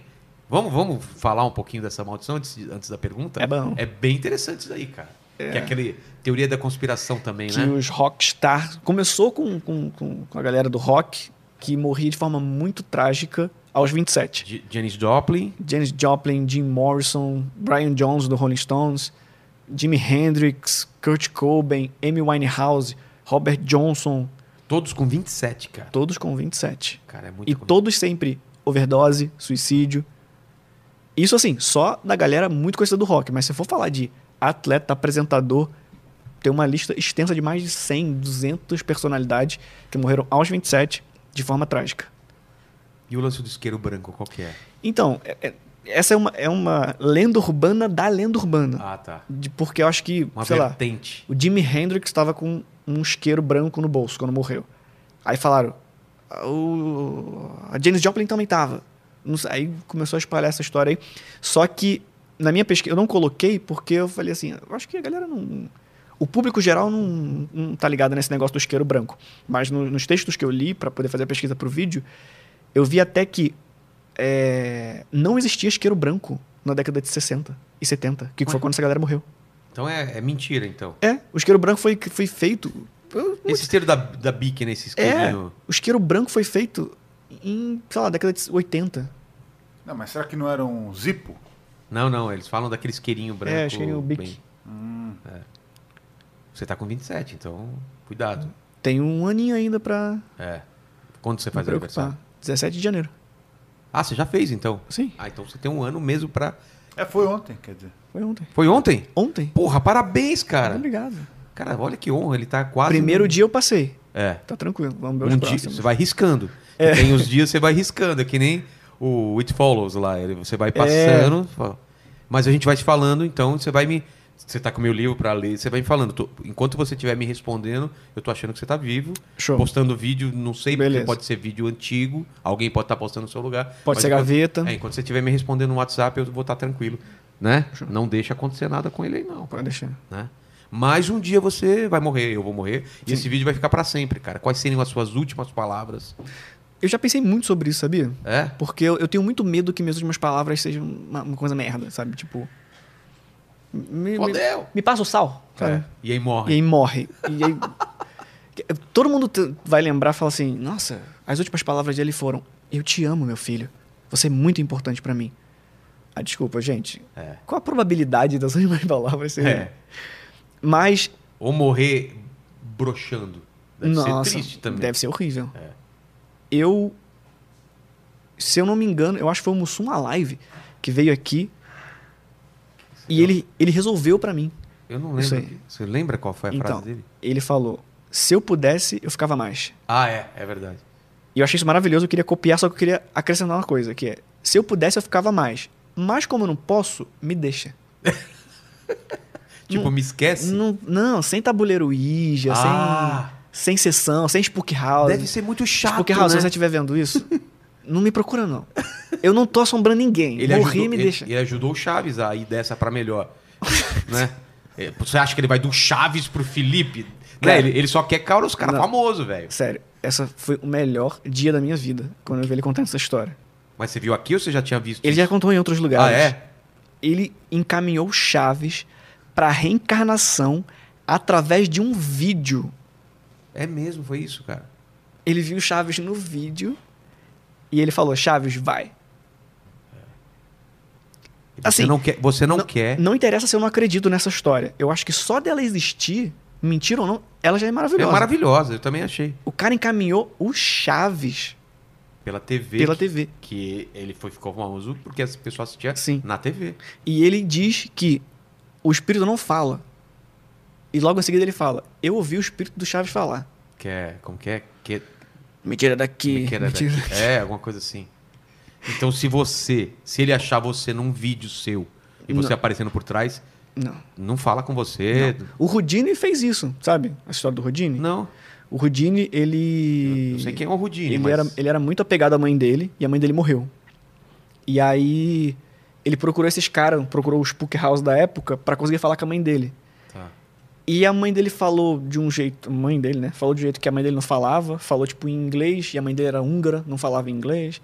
Aí ele falou: esse cara tá mentindo. Aí ele ficou tão puto com aquilo que ele falou: vou dedicar a minha vida a desmascarar pessoas que fazem coisa Ah, sobrenatural. Foi assim que ele começou a mexer com mágica. Aí ele fazia mágica justamente pra falar: olha o que eu sei fazer e não é espírito. E vocês estão achando que é alguma coisa Exatamente. sobrenatural. E aí, ele era tão preocupado com isso que existe o código do Houdini. Ele passou só para pessoas próximas e falou: o código é. Se eu morrer e alguém falar que tá falando comigo, Ah. pergunta o código. Caralho. E aí o- tem um grupo de mágicos nos Estados Unidos que todo ano eles se reúnem para invocar o Houdini. Houdini, o código é caneta. Não é, gente, não foi hoje. Não foi dessa. É fazem maravilhoso, cara. É isso. maravilhoso. Exatamente. É. Como você falar também. fa- faz- vamos fazer um teste agora? Um teste fácil. Como? Sobre viagem no tempo. Ah, sim. Esse vídeo tá. Pronto. Né? Se você é um viajante do tempo e tá vendo isso em 5047, Exatamente. Volta e aparece. volta agora. Ele sabe, agora, né? O dia que tá sendo gravado, ele Exatamente. aparece aqui, vai tocar a campainha. Peraí. Não tocou. Não existe viagem no tempo. Pronto. Então vamos para a terceira pergunta. É uma questão. Então, vamos repetir. É, se eu pudesse ficar mais, Mas como não posso, me deixa. me deixa, exatamente. Deixa o espírito dele. Exatamente. E a terceira é uma pergunta para mim. Tem uma grande questão. Você que fuça tanto nessas questões é, é, e, e perguntas é, sem respostas, você tem alguma que você queira me perguntar? Cara, eu eu tô produzindo uma série agora dessas de documentários sobre consciência. Esse papo sobre consciência foi muito bom. E eu tô muito animado sobre essa coisa da qualha, sobre como é ser outra pessoa. E eu quero saber como é ser o Rogério Vilela. Cara, é muito legal. Muito obrigado. É Só isso que eu posso dizer. cara. Se eu falar mais, você vai. Eu vou te copiar e vou você virar vai me você. copiar e vai virar. Obrigado, cara. Obrigado, Felipe. obrigado, foi Espero que vocês honra. tenham gostado e o like aí, tá? Até mais. Valeu.